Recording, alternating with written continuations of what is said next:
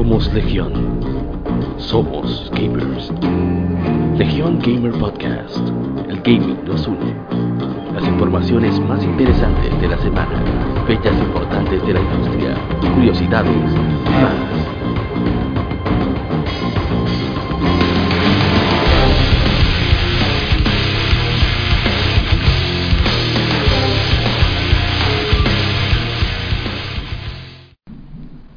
¿Qué tal gamers? ¿Cómo están? Somos Legión Gamer Podcast. El gaming nos une.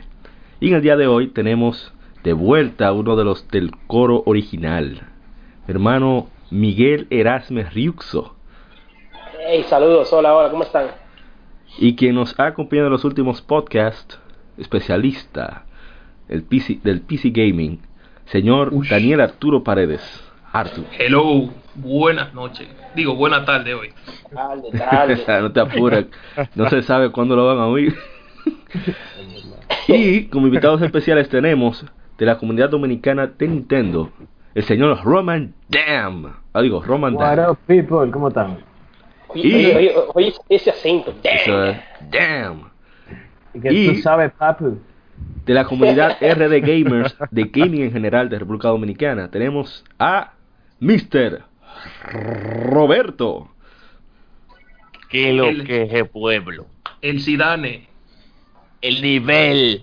Adelante, RDiano. No, mentira, no estoy pasando. y por supuesto, un servidor, Amaury Parra, APA, quien va a servir de modera- moderador en este podcast. Entonces, en el contenido de este programa tendremos la- el Game Informe con las noticias más relevantes de la semana, el aniversario de videojuegos de la semana, las, las efemérides, las jugosidades, tendremos a Xenoblade, Xenoblade Chronicles, y en Gaming Side tenemos, tendremos a Monolith Soft, debido a que pronto se lanzará para Nintendo Switch Xenoblade Chronicles 2. Y en el tema de la semana tendremos un debate interesante, que no es tanto debate porque creo que la mayoría estaremos de acuerdo en la mayoría de los puntos, que son las políticas actuales de las empresas de videojuegos. Pero. Antes pasaremos a vicio semanal.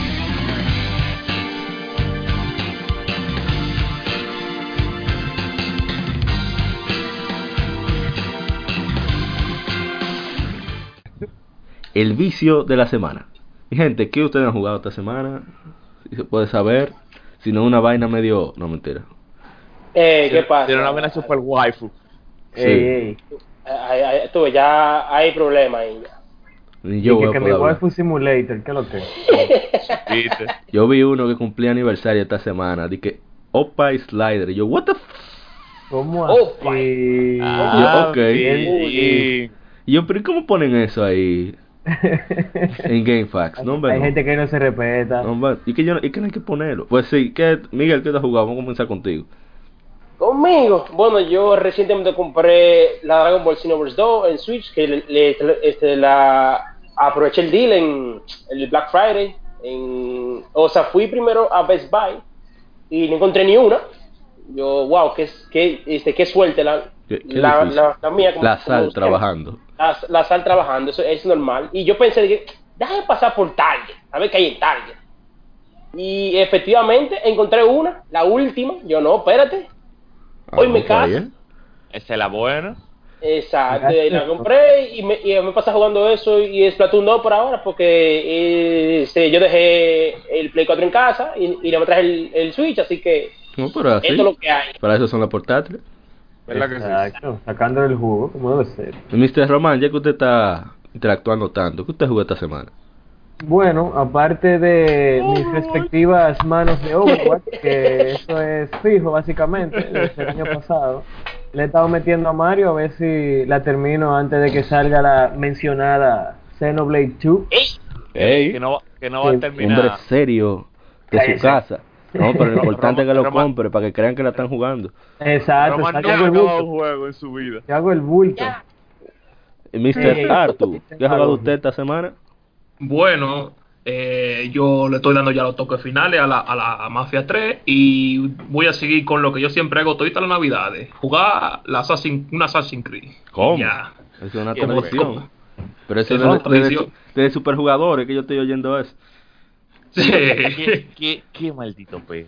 Oye, pero mínimo te ha acabado todas las Assassin's Creed hasta la fecha. Me faltan tres ya. Es Oh, que le sacan una anual, toda la Navidad el tiene Assassin's Creed que jugar. No, eh, le dieron vacaciones este año. Digo, realmente. dieron vacaciones. Ey, ey, y bien que cayeron, y bien que cayeron, porque La máquina- Origins, Y que está. Está de que rota.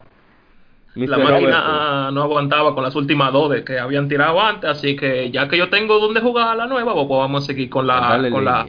Con la de Bueno. Unity, que es el que me toca ahora. Ah, ni No lo haga, no lo haga, mi loco.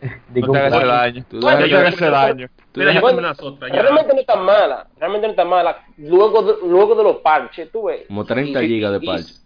Y, Mira, vamos- vamos a ser- cliché, pero está bien. Vamos a ser sinceros. Cuando un juego te tira un dique parche de como 70 gigas, ya eso no es un parche. Es eso una es- expan- es una eso expansión. No, Es- es- otra vez hecho. juego de reemplazo se llama eso. Exacto, porque Exacto. Eso no es un parche, vamos a ser sinceros. Eso fue en la, en la de, en la de One, los pobrecitos, que compran el disco para nada. Sí, Dios mío. Mr. Roberto, ¿y usted qué ha jugado esta semana? Déjame ver. Yo, yo le di. Si tú supieras que no, ¿Qué? casi no he jugado Overwatch esta semana. Oh my god. Yo le he dado a Hollow Knight y a PUBG que me estaban llevando a los malos caminos.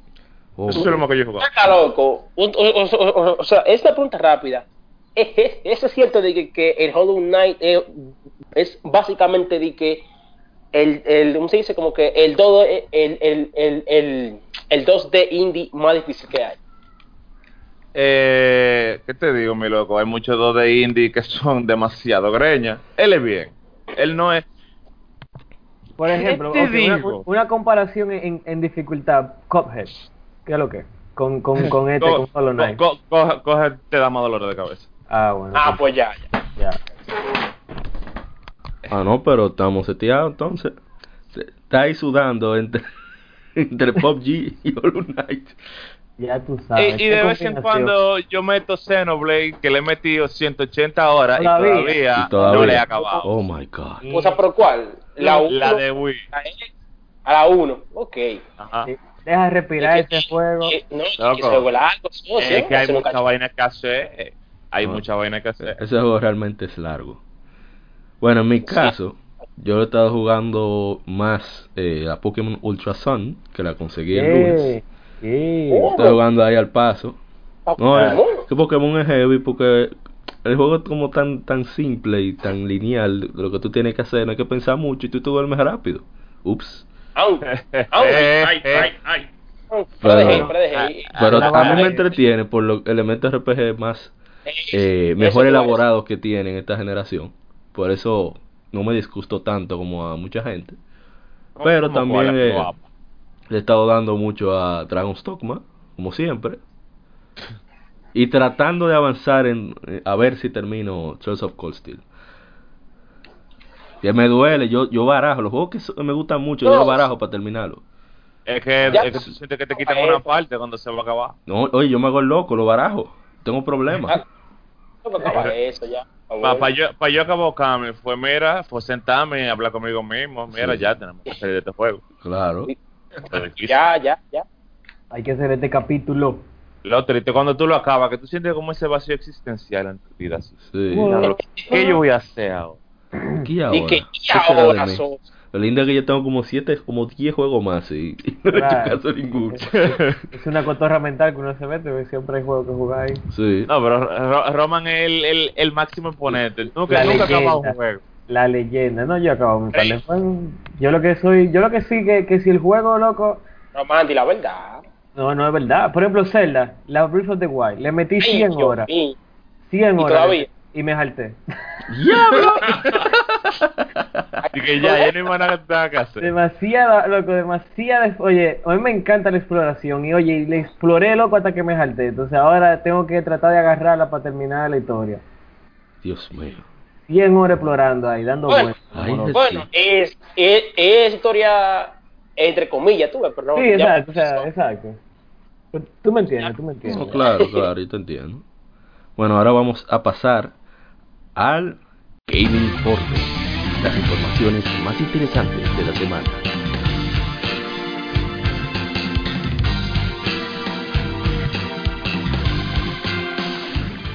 Game Informe. Y comenzamos con que Tokyo Xanadu X Plus es un juego de action RPG de los maestros del género Nihon Falcom, mi empresa actual favorita, por esa parte. Cuando el estudiante de secundaria Ko Toksaka encuentra un reino de pesadillas conocido como el Eclipse, su mundo cambiará para siempre. En esta versión definitiva de Tokyo Xanadu, que anteriormente saliera para PlayStation Vita este año, experimentará se juega a 60 cuadros por segundo junto a nuevos escenarios, nuevos personajes jugables, nuevos modos como el, famoso eh, Time Attack y el Boss Rush y más. Entonces la, la noticia es que lanzará, se lanzará junto a la versión de PlayStation 4 según Axis, esperemos que cumplan porque vemos que pasó con, con Nisa, Eh, 8. El 8 de diciembre es lanzado tanto para PlayStation 4 como para PC. Ojalá y, Bien ahí. Ay, y no la maquen. Sí, vale más del Race. El juego es Eh, muy bueno, no es, no es un Is, no es un, un Legend of Heroes, va ahí entre dos. Interesante es que utiliza un escenario de, de la vida real, se basa, se basa en, un, en un pueblo que es donde está incluso Nihon Falcon ubicado, allá en Tokio. Y usa escenarios reales y un contexto moderno, que es, ex- es raro ver RPGs con eso, aparte de persona. Yo iba a decir eso mismo. Cuando yo Colegio. vi el trailer, Exacto. me recordó mucho a, a Persona eh, Sí. este juego. Pero aquí no, aquí se basa más en, en el gameplay. Leña, esa es la sí. especialidad de, de Falcon. Sí, yo De vi que es un action RPG, ¿verdad? Sí. Exacto. Es muy, con espada dan- matando Eh, monstruos feos. es Eso es lo que- muy bueno, muy bueno. Ah, no, tú sabes, eh, es, es una clásica de Japón. Sí, la, la, la vieja confiable. Exacto. Es el botón de emergencia. No, y que esa franquicia tenía como 20, 20 años que no veía linda. Jesús. Tenía rato, sí. Eh, Eh, verdad. Bueno, ya con otra noticia, será lanzado en Occidente para PlayStation Vita y otras consolas en diciembre. Eh, se trata de Romancing Saga 2, según el creador, un tweet del creador de la serie Akitoshi Kawazu.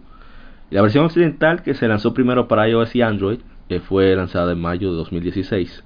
Y los planes para lanzar la versión de PlayStation Vita también fueron anunciados ese mismo mes. Kawazu no, escla- no esclareció a cuáles otras plataformas se refería. Yo estoy seguro que para Switch eso va de calle. Por Dios, por Dios. Para Switch y Eh, eh, quizás eh, ese PlayStation Switch y el Play 4. Sí, No, eso- no, Y no, punto. Eso es Y lo más probable. Y Eso también. No, eso también es muy probable. Exacto, eso son ellos dando drama ahí, que no, que fulanito va, va- va- eso puede salir, no puede salir. Yo no entiendo cuál es la necesidad de ese drama innecesario. No, vamos. no, sí, mire, señores, mire vamos. Switch, PC, Play 4, fiesta. Me parece que está negociando con los tigres todavía de, de Square Enix, que ellos son medio necios. Los, Eh, yo no, man. los- los ejecutivos. Acuérdense con los Trigger 2, que nunca pasó. Es- Eso y, es- y es- fue, es- y fue es una es- tecla delicada. Eh, sí, pero eh, eh, eh, ella pasó exclusivamente por vaina, por eh, Square Enix, y está de, Los ejecutivos. de, de payaso. De mini mensaje gratis. Todavía yo no lo Esa es la palabra. Nadie lo supera. Ya. Ni siquiera un remake, coño, decente. Ya lo sabes. Lo, lo- y lo mismo pasó con la Mario RPG de, de en Super Nintendo, que la secuela, eh, eh, eh, eh, esta gente de Nintendo estaban locos. Señores, señores, ven, vamos, ven, vamos a esto, vamos a hacer esta vaina. Y Square Enix dijo, eh, no señores, ya, ya, vamos a ver. Bueno, Es como que ellos no quieren cuarto. Mira, eso está Yo- extraño. Yo, yo no me quejo, me dieron las dos Paper Mario que son una dema.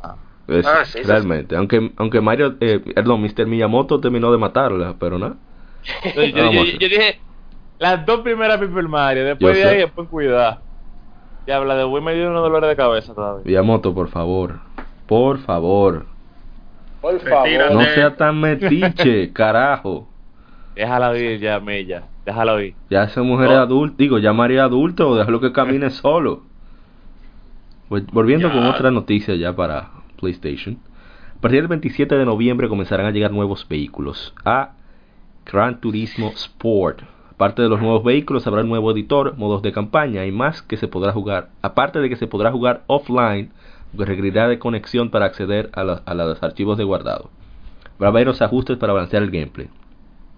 El GT League, que será el antiguo GT Mode, se podrá competir en diversas copas, competir en diversas copias de campeonato, niveles de principiante hasta el, el profesional.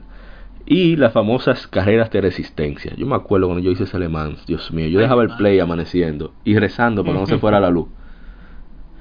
Oh, Esa muchachos. carrerita. Eso, eso, eso era, eso era, pa- eso era de, de a grupo que tenía que hacer. Ese, mira, media hora tú, media hora yo. Sí, sí. Hasta terminar las carreras. Eso no, es- eso no era de Diego. verdadero trabajo en equipo, No. compadre. Ahora, señores, yo siento como que la saga de, o sea, la, la línea de Gran Turismo, como que ha decaído porque, eh, eh, como que ya no siento mencionar tanto en comparación con Forza, que ha cogido como un auge que no, no tenía en, en otros Bueno, tiempos. Forza, acuérdate que Forza sale anual. Mm. Y, Bueno, también, en verdad. y Forza el- es más mí- arcade también. Bueno, o, o, o, o- o sea, para mí también fue. Eh, en pocas palabras, como que la cagada que eh, eh, eh, eh, eh, pasó con, con, con Minecraft, con la que salieron en, en Play 3. Ujú. que eh, salieron y nada, a, a- a- a- absolutamente nadie le, le- les hizo caso. Pero las 6, porque las Pues, 5 pues, es. Las 5 vendió ¿las más de seis? 5 millones nada más en Europa. No, tú, no, tú- tú sabes, es que tú sabes que Europa, carro, Sí. o sea, aquí de este lado del Vale. globo no se oye mucho Gran Turismo Sport, pero allá en Europa mucha gente inter- todavía le está Yo diría allá en esos tiempos del, del Play 3 que tuve, como primero sacaron la, la prólogo, siempre que sí, que la vamos a tirar a las 5, la vamos a tirar a las 5, en lo que, en lo que eso, Forza tiró dos juegos y Exacto. empezó Y a mí- a, a conseguir más renombre. Y ya Pero- para cuando salió ya estaba, ¿qué te digo? Pero las que ventas, pista de, pi- pista de Hot Wheels, manito. las ventas dicen todo lo contrario. Ey, Eso es lo ey. gracioso. eso Bueno, es lo que pasa. Eso es lo diferente. Los, los números hablan. Exacto, los numeritos son diferentes. O sea, Gran Turismo a nivel de numeritos suena más. Yo creo que Sony lo que debe hacer es inyectarle más capital todavía al juego para que tengan más contratistas, porque Gran Turismo solo lo hacen unas 200 personas. Y grabar cada sonido de vehículo y toda esa desgracia entre 200 gente como que no dan. Así que no, sé, difícil. no sé qué van a tener que involucrar ahí con tal de hacer ese cambio. Bueno, en otra noticia, un poquito más positiva, Ninja Theory anunció que Hellblade Senua's Sacrifice ha vendido 500.000 unidades en los tres meses que han pasado desde su lanzamiento. Los detalles son que cerca de 75.000 pre-orders se hicieron en PC antes de su lanzamiento. Lógicamente, no entiendo para qué ponen pre-order después, después de su lanzamiento, pero en fin. 250.000 unidades vendidas en la primera semana a 30 dólares. Cerca de 13 millones de dólares en ingresos generados en tres meses. Eta. Medio millón de unidades vendidas en tres meses, lo que coloca el proyecto más allá del punto de equilibrio hasta llegar a ganancias. La predicción era que llegarían a ese punto después de seis meses. El desarrollo tomó tres años con un equipo en promedio de 20 personas. El juego fue vendido solo en digital y la mitad de las ventas fueron en PC. Eh, eso No, es hay- una eh. galleta sin mano. ¿Qué usted va a decir, Mr. Roma? Eh, No, no, que ese juego es una vaina bien. O sea, tú no escuchabas a nadie hablando mal de ese juego. Fue. También fue un éxito. Sí, el juego le fue muy bien. eh, es un indie first vaina, es bien. El juego es un indie que no parece un indie, es una demo. Sí. Mire, yo no soy muy Es- fan de Ninja Theory porque me han decepcionado en todo lo que he jugado de ellos. Pero me alegra Pero, que en esta aventura la gente Ya. haya calado en la gente, que le haya apoyado en su primer trabajo completamente independiente. ¿Qué te va a decir, Mr. Ah, bueno, que este juego, este juego es muy importante porque, mira, no tenían ningún publisher atrás de ellos diciéndole qué, qué poner y qué no. O sea, el tema, el, ese juego trata de, de, de, de una de esta enfermedad mental, como que se llama... eh, Esquizofrenia. Sí, esquizofrenia. Eso es un tema muy cosa. Imagínate que esa gente estuvieran trabajando con Electronic Arts y dijeran, ay no, eso, eso de Sí. esquizofrenia, No, eso no, no, vaina, vamos a quitar eso. Primero, primero tiene que hacerla afroamericana. ya lo sabes. Exacto, ellos tuvieron, ellos tuvieron libertad de hacer lo que ellos quisieran y pusieron un precio acorde a lo que ellos, a lo que ellos, ah, tú ves, un juego que salió a, a 30 Y no, dólares. muy importante también. Te- Fueron solamente 20 personas y en tres años. O sea, lo- seguro lo hicieron durante eh, eh, el espacio que tenían disponible eh, de- de, de libre. Y lo hicieron poco a poco, trabajando consciente con un, con un presupuesto eh, valga la redundancia, consciente, nada muy abultado, exagerado, y seguro Mm. más del 90% era pa- por y para el juego, no de que marketing, qué sé yo qué. Ujú. Eso creo ellos, que... eh, ¿Mm? ellos dieron un modelo de cómo se tiene que hacer un maldito juego. Porque es que eso es, eh, vamos a invertir dinero en el juego, vamos a ponerle un precio adecuado y vamos a dar una experiencia que la gente quiere y que sea diferente. Porque Sí. después, tío, Claro. no tiene que ser siempre la misma vaina. La misma, che. A mí, ah, por no, pero ejemplo, según... No me llama la atención porque es un juego muy basado en guion. Yo no juego tanto por, por guion, pero entiendo que es un buen trabajo que realizaron. Que quien le gusten esos juegos de, de buena historia eh, no, no, va, no va a quedar decepcionado con esa compra. Ya tú sabes. Y según otras compañías, que no, que los juegos están muy baratos ya y que no hay ganancia. Hay que hacerlo multiplayer obligado. Hay que Ay, eso es para multiplayer ahorita. Hay que, met- hay, hay Ah, que meterle loot box. Uy. Eh, eh, eh, cuidado, cuidado con la tecla. Eh, eh, Acti- Activision. Ay, Tenemos noticias. disculpe, me puse malo. Tenemos que Sony Interactive Entertainment Japan Asia transmitirá los PlayStation Awards 2017 el 30 de noviembre a las 5 de la tarde, hora japonesa. Serían las 6 de la mañana de aquí, por YouTube. Bien. Anunció la compañía. Estará disponible en inglés y japonés. Esta ceremonia de premiación anual se lleva a cabo para honrar a los juegos mejor vendidos en las plataformas de Sony, tanto en Japón como en toda la región de Asia. Eh, creo que bueno que se resalten los éxitos de la plataforma, sobre todo asiática, ya que ah, tienen un estigma los juegos asiáticos aquí en, en Occidente. Oh, persona, eres tú. Eso lo podemos notar con la con los nominados de The Game Awards. Se han, Pero logrado, se la vi. se han logrado romper barreras este, este año, en verdad. Sí. Lo, lo, lo de Pop G fue, es una falta de respeto. Es una falta de respeto. Vamos a, hablar, vamos a hablar de la cosa positiva, vamos a hablar de qué persona llegó ahí a Sí, la... Wow. exacto. Ese, ese es para mí el mejor, ejem- el mejor ejemplo. Un juego por turnos que según Square Enix está muerto el género. Y Nietzsche con, con, con gráficos, como dirían los haters. Pues, ah, Y, y está ahí, compitiendo tú a tú contra grandes producciones como Horizon, Mario, Zero Dawn, Zelda. Mario y Zelda. Bueno. Que, que no entiendo, que por Y- suerte y para... Pop G. Y, ¿que, qué? No, no, no, estamos hablando de los juegos que están compitiendo. ¿Qué pasa?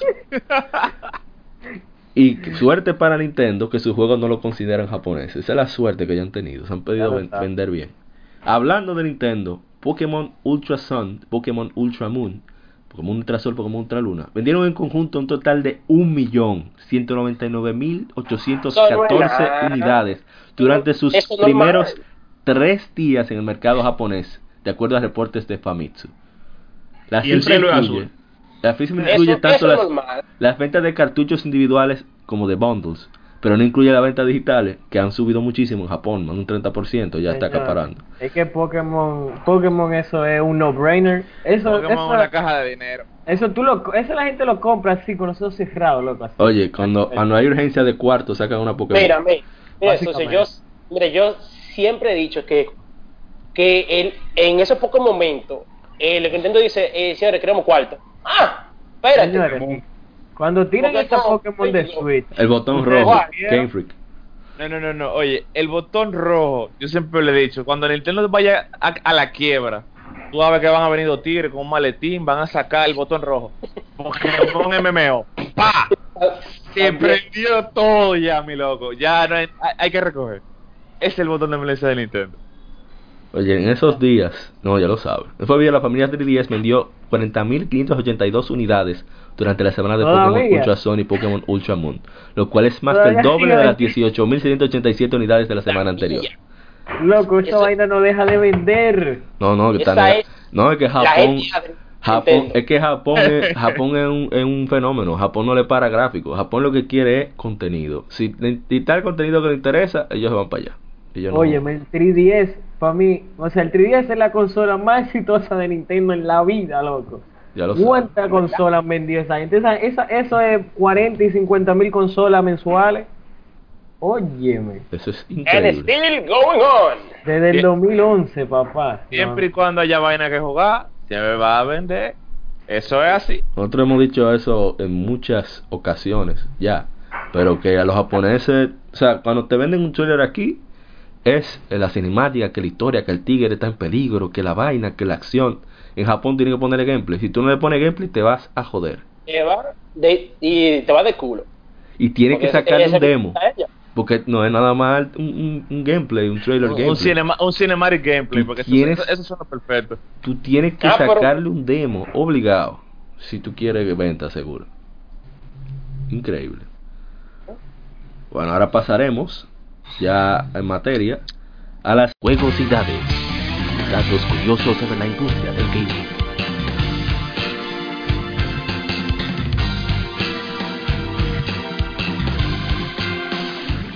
Juegosidades, hablaremos sobre Xenoblade Chronicles. Xenoblade Chronicles, que es una saga desarrollada por Monolith Software y fue hecha, dirigida por, bueno, dirigida no, pero sí el gran responsable fue nada más y nada menos que Mr. Takahashi. El señor Takahashi es, eh, ah bueno, ese fue, fue el director ejecutivo. Él es, él fue el director de gráficos de Chrono Trigger. ¿qué es eso? Un chihuahua, estoy seguro que un chihuahua. Fue el director de gráficos de Chrono Trigger, o sea que no es cualquier disparatoso. Y fue el director de Chrono Cross. Entonces estamos hablando de una persona con un gran nivel de, de- se ha involucrado, mucha experiencia en RPGs. Y es el creador de Xenogears y Xenosaga.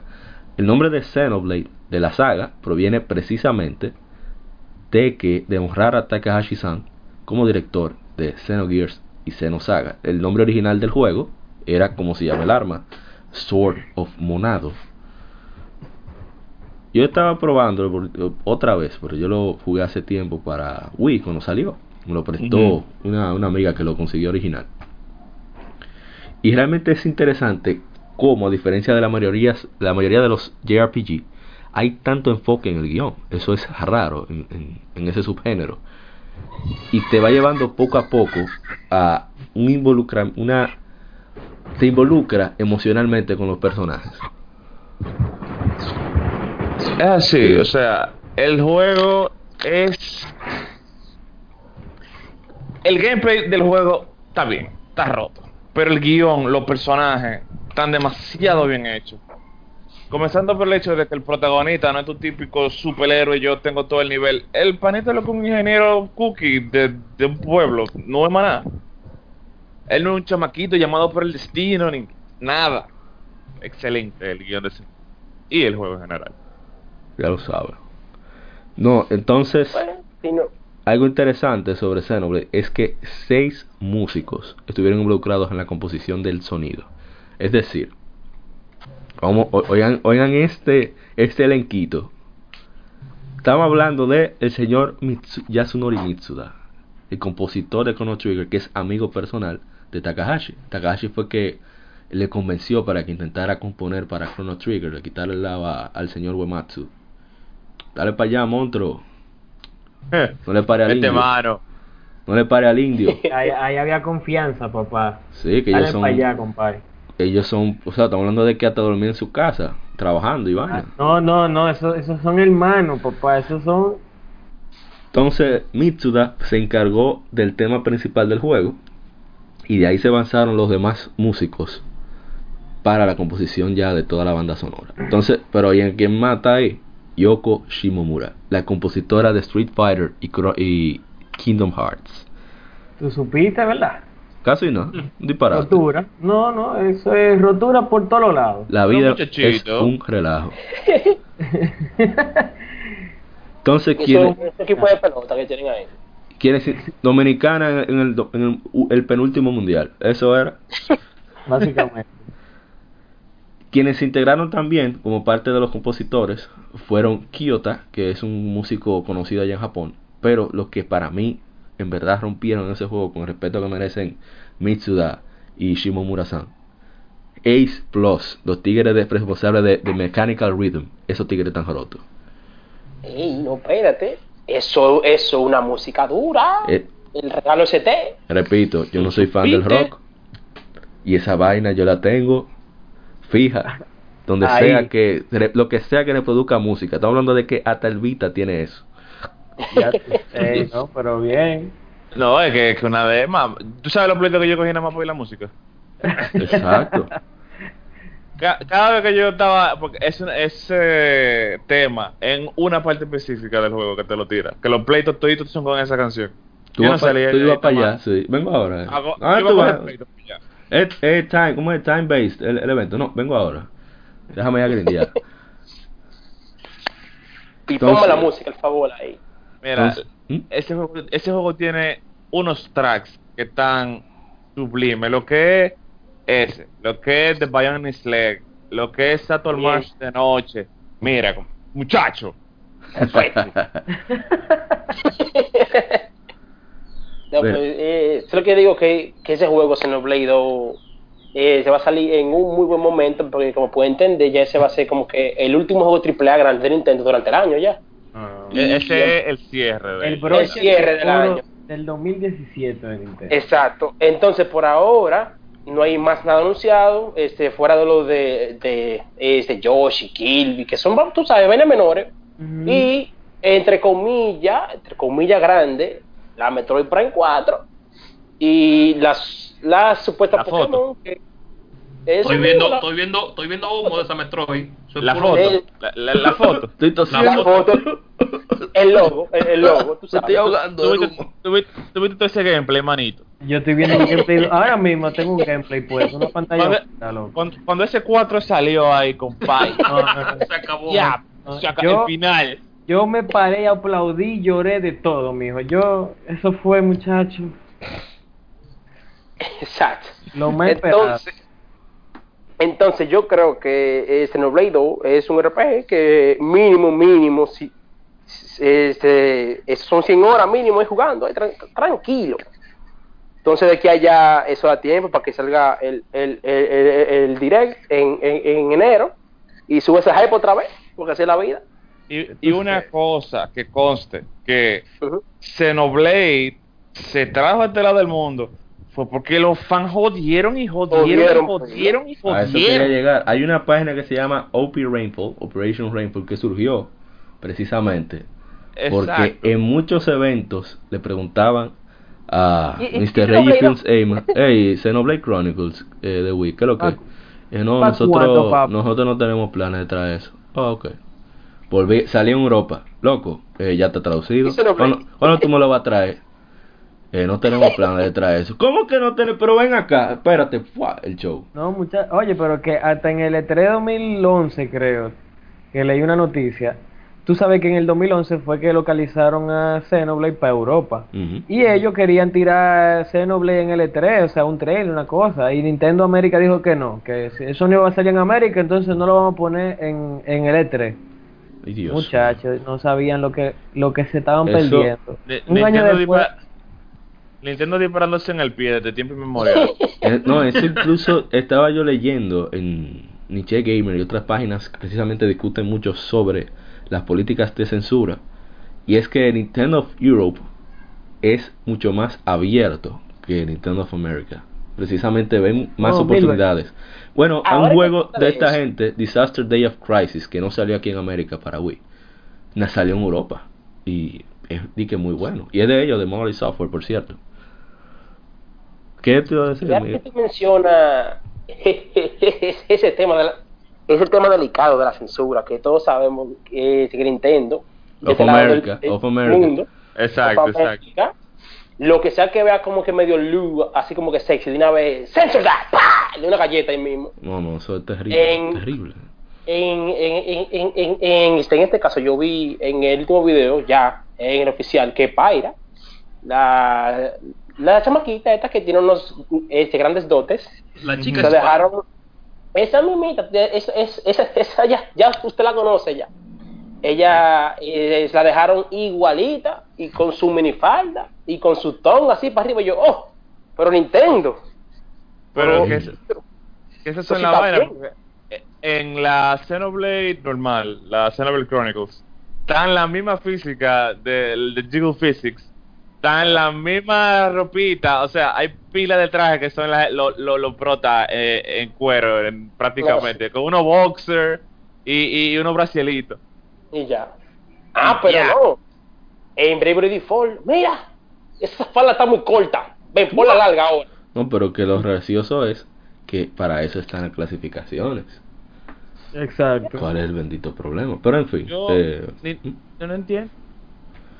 No, Nintendo y siendo Nintendo, señores. que- siguiendo con Eh. Xenoblade Chronicles hizo música. Estoy leyendo aquí unas, una, algo muy curioso y es que él no quería restringir ningún género o instrumento particular. Que hay- hay- él quería algunas frutas para tomar, pero se no quería limitarlo a que tuviera un sonido muy monótono. Por eso vemos eh, algunas piezas que suenan más acústicas y otras que son más eh, eh, electrónicas, más, más eléctricas. Para evitar precisamente la monotonía. Según están contando aquí los músicos, tanto de Ace Plus como Shimomura-san, ellos se enviaban a- eh, entre ellos la- lo que componían para después enviárselo a, a Takahashi-san. Y Takahashi-san decía, no, eh, a esto le falta aquello, no, a eso métemele más guitarra eléctrica. No, no, no, porque entonces fulano lo hizo así. Entonces no va a quedar bien. con- El tigre parecía compositor. ¿Estás roto? es que él Pero- sabía lo que era. No hay que tanto bregar con, con Uematsu, digo, perdón, con, con Mitsuda, seguro, algo se le pegó. Algo se pega. ¿Sabes? Pero hubo mucho trabajo. Bueno, el juego salió también para 3DS. Mucha gente descartó esa versión. Pero yo creo que fue una buena oportunidad para, aunque sea, hacer más buzz sobre la saga. En esa época que había se había lanzado el New 3DS. En verdad. Porque un juego de esa Que no la calidad recomiendo a nadie. y pero, con esa eh, inversión, bueno, por lo menos el sonido está similar. le, hici- le hicieron un Aunque cambio. sea. Le hicieron un cambio como con Dra- ni- ni- ese con Dragon Treehouse. Quest. Yo no quiero yacearlo porque yo temo asesinar a una gente. Con Dragon Quest me hicieron un, un ¿cómo se dice eso? Un, un, un carnage, un, un abuso, una destrucción al es- sonido. es- Eso- es- eso fue una masacre. no, exacto, esa es la palabra, una masacre. Me cambiaron el audio orquestal grabado por la Orquesta Sinfónica Metropolitana de Tokio, una de las mejores del mundo, por una vaina con sintetizadores. Eso es un abuso, eso no se hace. ¡Ay, Pero- los malocoros! Qué difícil, man. Ya lo sabe, mano. Es- eso no se hace, pero se hizo. Pero lo hicieron, ¿sabes cómo es? Ellos estaban dados a la maldad, señores. Ah, ¿Qué se puede bueno, que Vemos que Pero hab- es- hablando de, de... Ah, ¿qué iba a decir Roberto? ah, pero que encima, pues bueno lo de que la lanzaran a 3DS, porque ese juego salió, era más difícil que la vida conseguirlo. Sabe. El de Wii, Sí. conseguir ese juego. Bueno, Mira, usado, mínimo, usado está a usado. 60 dólares. Ahora mismo, usado está a 60 dólares. Normal. Eh, en una sana tradición en los juegos de Nintendo que en su vida bajan de precio. No, pero Nunca bajan de ahí también culpa de. Nintendo porque la distribución solo fue a través de GameStop, lo que hizo las unidades todavía más escasas. Más. Ujú. Entonces, eh, como tuvo un reguero de gente pidiendo el juego, y entonces, incluso salió un artículo, recuerdo yo en esa época, que la gran, pa- gran parte de los que bajaron la versión pirata del juego, o sea, el ISO, fueron de Estados Unidos por primera vez. Ya tú Como, sabes. como Es el- lo que no- te digo. como dijeron que no había interés en traerlo a América, los tigres piratearon su Wii y bajaron el juego. Ah, pero va a salir. Espérate ahí. Espérate. todo, práquete. Ese, Ah, ese, ah, ese, ese, ese juego se Revolution, compadre. Ese No, juego se está- emula por pila. Y lo mejora. Y bien que se ve. Bien que se ve. Oye. Eh, eh, jugar- si tú quieres jugar eh. a Xenoblade 1 en HD, ya tú sabes para dónde. es que Xenoblade es, muy, es un buen juego y todo, pero se nota la carencia de la consola, mi loco. Sí, la, la limitación. No, Bueno. el, el trabajo Eh, que hicieron eh, fue extraordinario, realmente. Sacaron el jugo. Le sacaron el jugo a la consola, verdaderamente. No, no, no había mucho jugo. La puse a toser. Bueno, hablando sobre eh, Takahashi-san, o sea, sobre, eh, sobre Xenoblade Chronicles, o sea, que dice, es su meta al hacer Xenoblade Chronicles era hacer una obra maestra dentro del género de RPG. Y eso era, eso fue lo que se mantuvo siempre de norte al momento de completar el juego. Y trató de juntar todos los elementos necesarios para realizarlo. Entonces, eh, estaba Iwata contesta que refiriéndose paz descanse el gran Iwata que después de que te completó la versión de Wii y llega aquí a Occidente mucha gente o sea incluyendo tanto público como reviewers como eh, opiniones en general en las redes sociales decían la calidad de Xenoblade Chronicles excede entre todos los RPG que se han lanzado en los años recientes así que se podría decir que completaron eh, lograron su meta de llegar Mira, incluso Iwata cita, Iwata siempre es muy puntual en, en esas entrevistas. Siempre recuerden, Iwata Ask está en español. Pueden, pueden revisar las mejores entrevistas de la industria que las realiza ese señor. Para descanse, las realizaba. Quisiera quedarme en ese mundo para siempre. No quiero que termine. A pesar de que han jugado por más de 100 horas. Roberto, te están citando. No, yo, yo lo entiendo, créeme que yo lo entiendo. Been there. Y nada, esperemos eh, Xenoblade Chronicles 2, que sale ahora para Switch. La música está a cargo de nada más y nada menos que el señor Yasunori Mitsuda. Repito, compositor de Chrono Trigger, Chrono Cross. Eh, esperemos que, se, que por lo menos pase del millón de unidades vendidas. Por lo Ay, menos. no, tranquilo, que, que es, es, es, es, óyeme, esa sequía en el Switch tiene que lo que, lo que sea que salga. Eh, porque- Yo, un hit. yo espero que sí, pero yo espero que sí. Ojalá que sí. Eh, que me sorprenda. Porque el juego lo merece, está muy bien realizado. Eh, por lo menos lo que aparenta, lo único que me molesta un poco es la ropa del prota, pero ¿qué le vamos a hacer?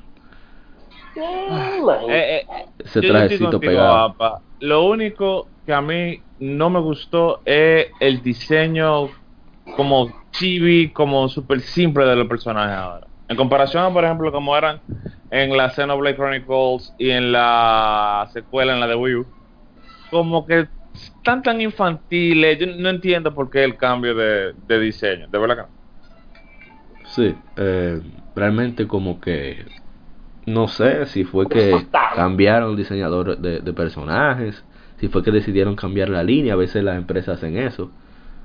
Pero nada, eh, vamos a ver qué pasa, ojalá y suceda como dice Mr. Miguelón, que sea un Ojalá. éxito en Occidente también, porque es necesario que, como dijo Y más también Dark, más RPG en, Exacto, el, en, el, eso- en el Switch.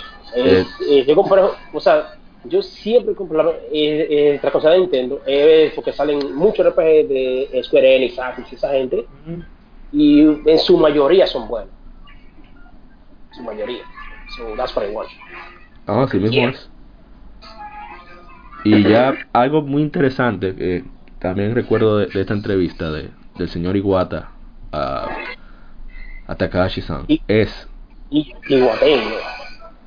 que él no quería quería Jugando crear quería crear un personaje que no fuera un protagonista que no fuera odiado. Entonces, él dice que se inspiró mucho, considerando precisamente parte del gusto occidental, tomar a una persona común con un destino extraordinario. Hay muchos elementos del, del, del juego, que por eso que yo entiendo que tuvo el éxito que tuvo. Que todo elementos tanto de western RPGs como de RPG japoneses y lo mezcló bacano.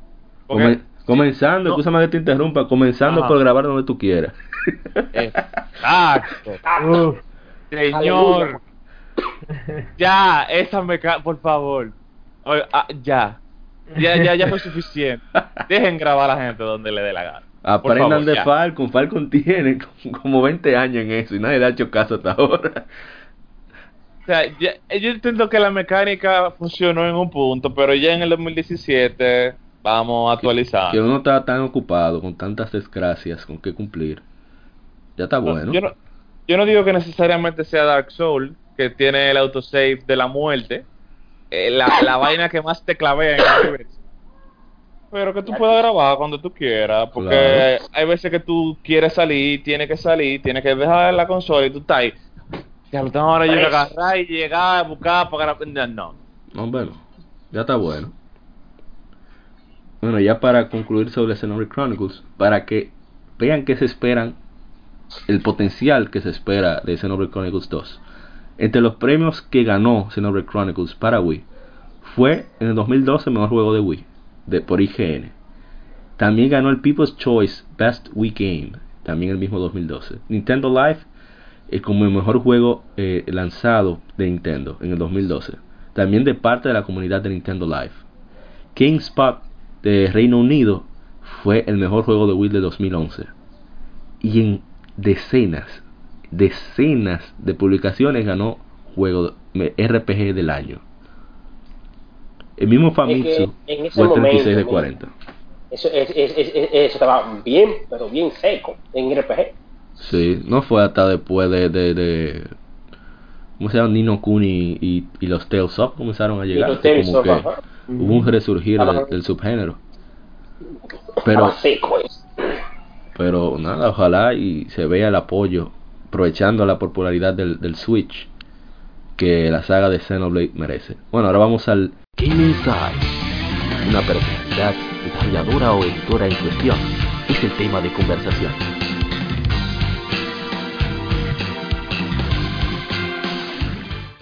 Game Inside, que es donde discutimos sobre eh, personas particulares, así como de, empresas particulares. En este caso vamos a hablar del mismo Monolith, siguiendo la línea de, del futuro lanzamiento de Xenoblade Chronicles 2. Bueno, Monolith Software es una desarrolladora de videojuegos en Japón que actualmente pertenece a Nintendo. La empresa fue fundada en 1999 por Hirohide Sugiura tras abandonar Square Company y tras una inversión de Namco. En el 6 de mayo del 2007, Bandai Namco vende el 80% de sus acciones, que antes tenía el 96%, de Monolith Software a Nintendo. Entonces Monolith Software es popularmente más conocido, aparte de Xenoblade en los años recientes, por la serie de Xenosaga, una serie de videojuegos muy conocida, quizá no tan ¿verdad? vendido, pero sí muy conocida en, PlayStation 2 y aparte de que ese mismo equipo fue quien creó Chrono Cross. La música de Xenosaga, vale destacar, eh, fue hecha también por Yasunori Mitsuda. Ellos también hicieron Batten Kaitos, Eternal Wings, The Lost Ocean. Es el único juego de cartas que en mi vida yo he jugado. Una gracia. Lo más. precioso. Muy bueno. El Xenosaga tiene y el Xenogears tienen unos temas bien fuertes. que sea muy religioso, que no pase por ahí.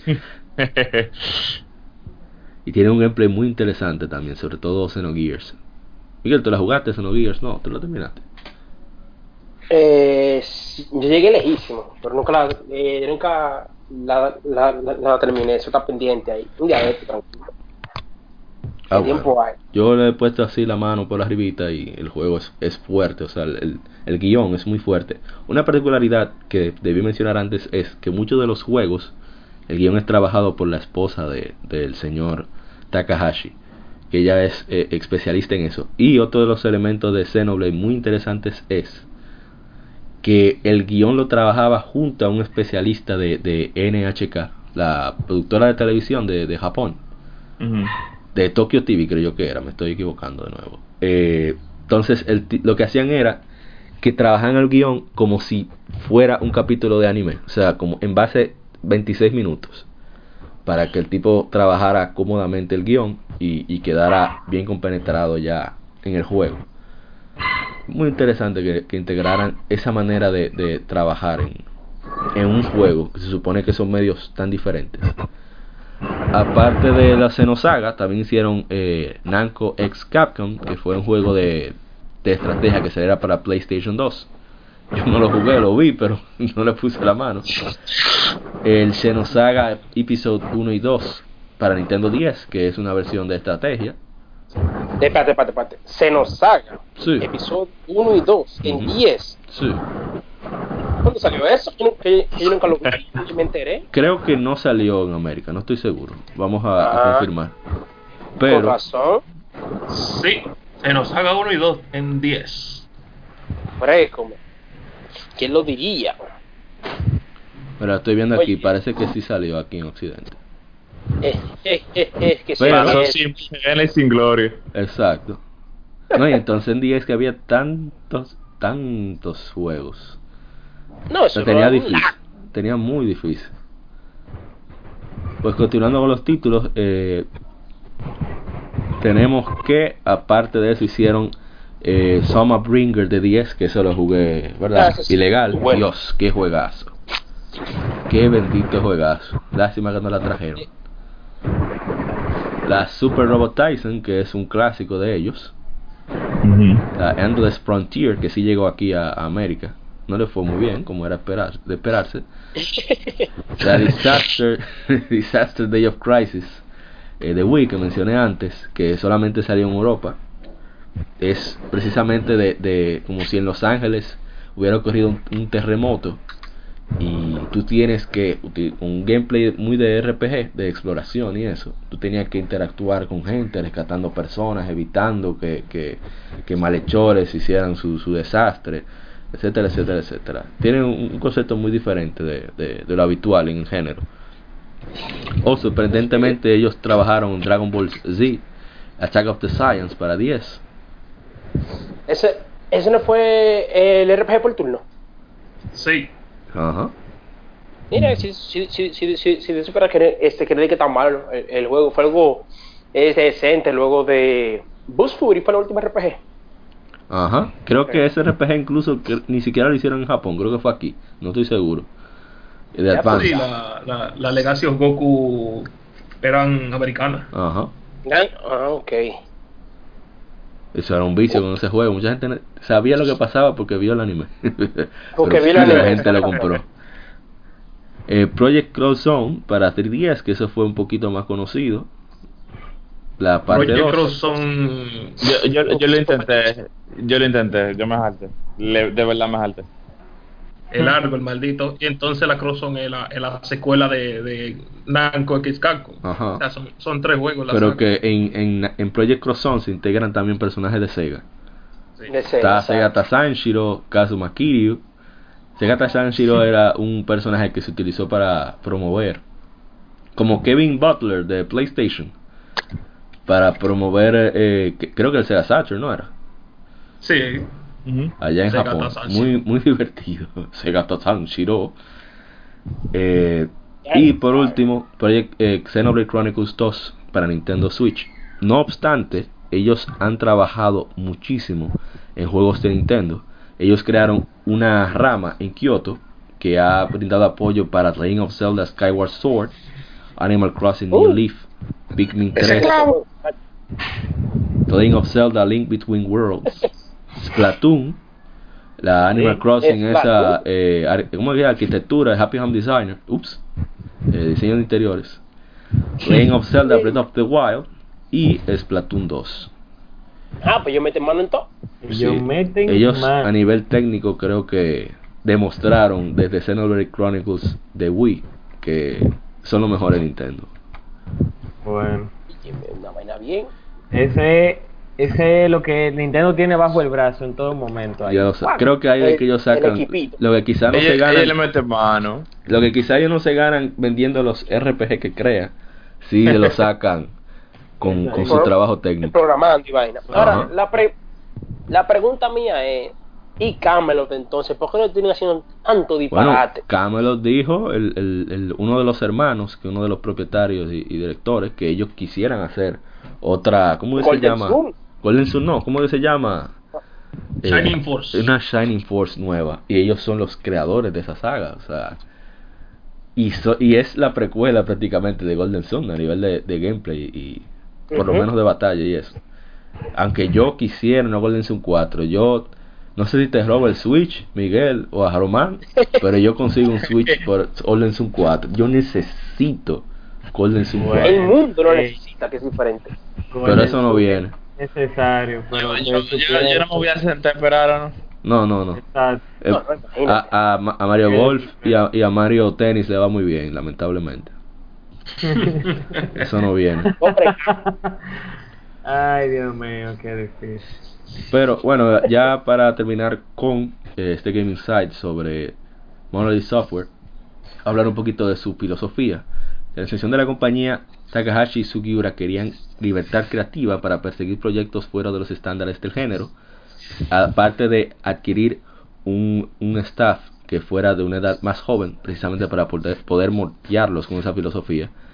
Así que ellos eh, incentivaban a desarrolladores jóvenes para que quisieran hacer su marca en la industria, lo que en ese momento era dominado por personas de más de 30 años. Por eso es que la, la, la serie de Xenosaga provista a un grupo más jóvenes de desarrolladores y que ellos fueron los que llevaron ideas interesantes al proyecto.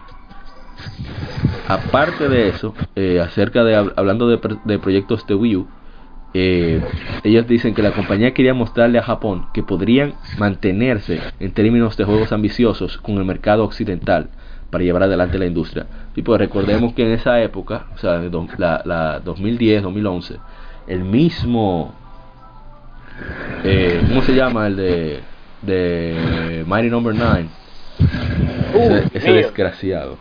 Eh, Este muchacho, ¿cómo se llama?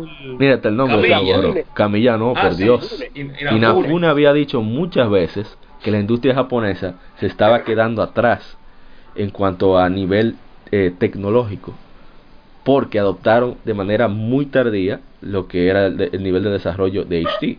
Incluso recuerden que Miyamoto cuando comenzó a trabajar con Wii U se había quejado precisamente de que no sabía que trabajar en, en alta definición era tan difícil y costoso. Entonces, eh, ellos, su plan era precisamente que siguiendo su línea de desarrollo, sin perder su identidad japonesa, que podían hacer juegos de calidad eh, para una audiencia global. Y yo creo que lo han logrado.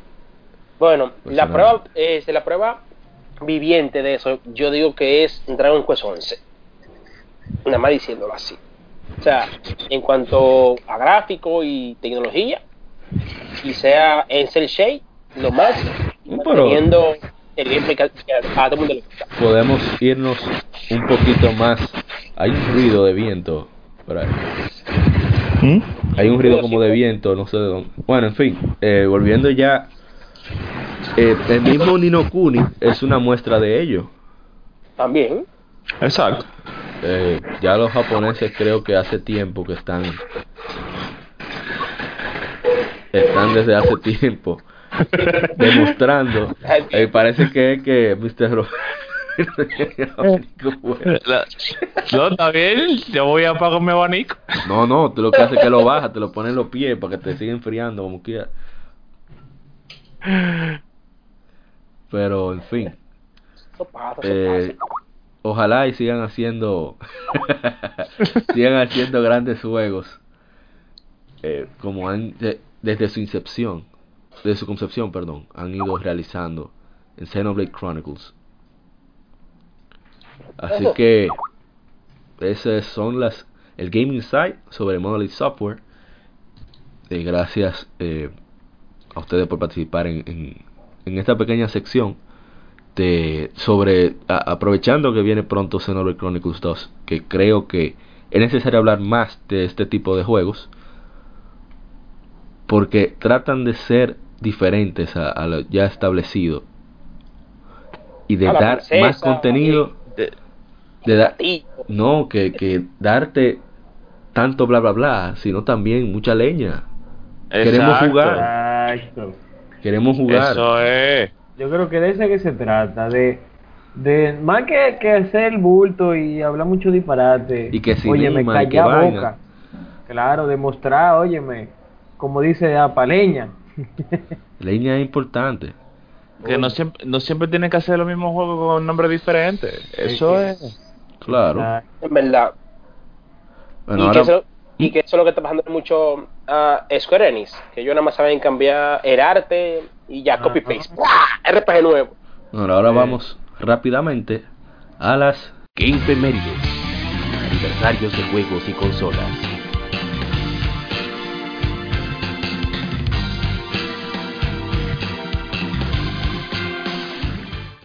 Game Femérides.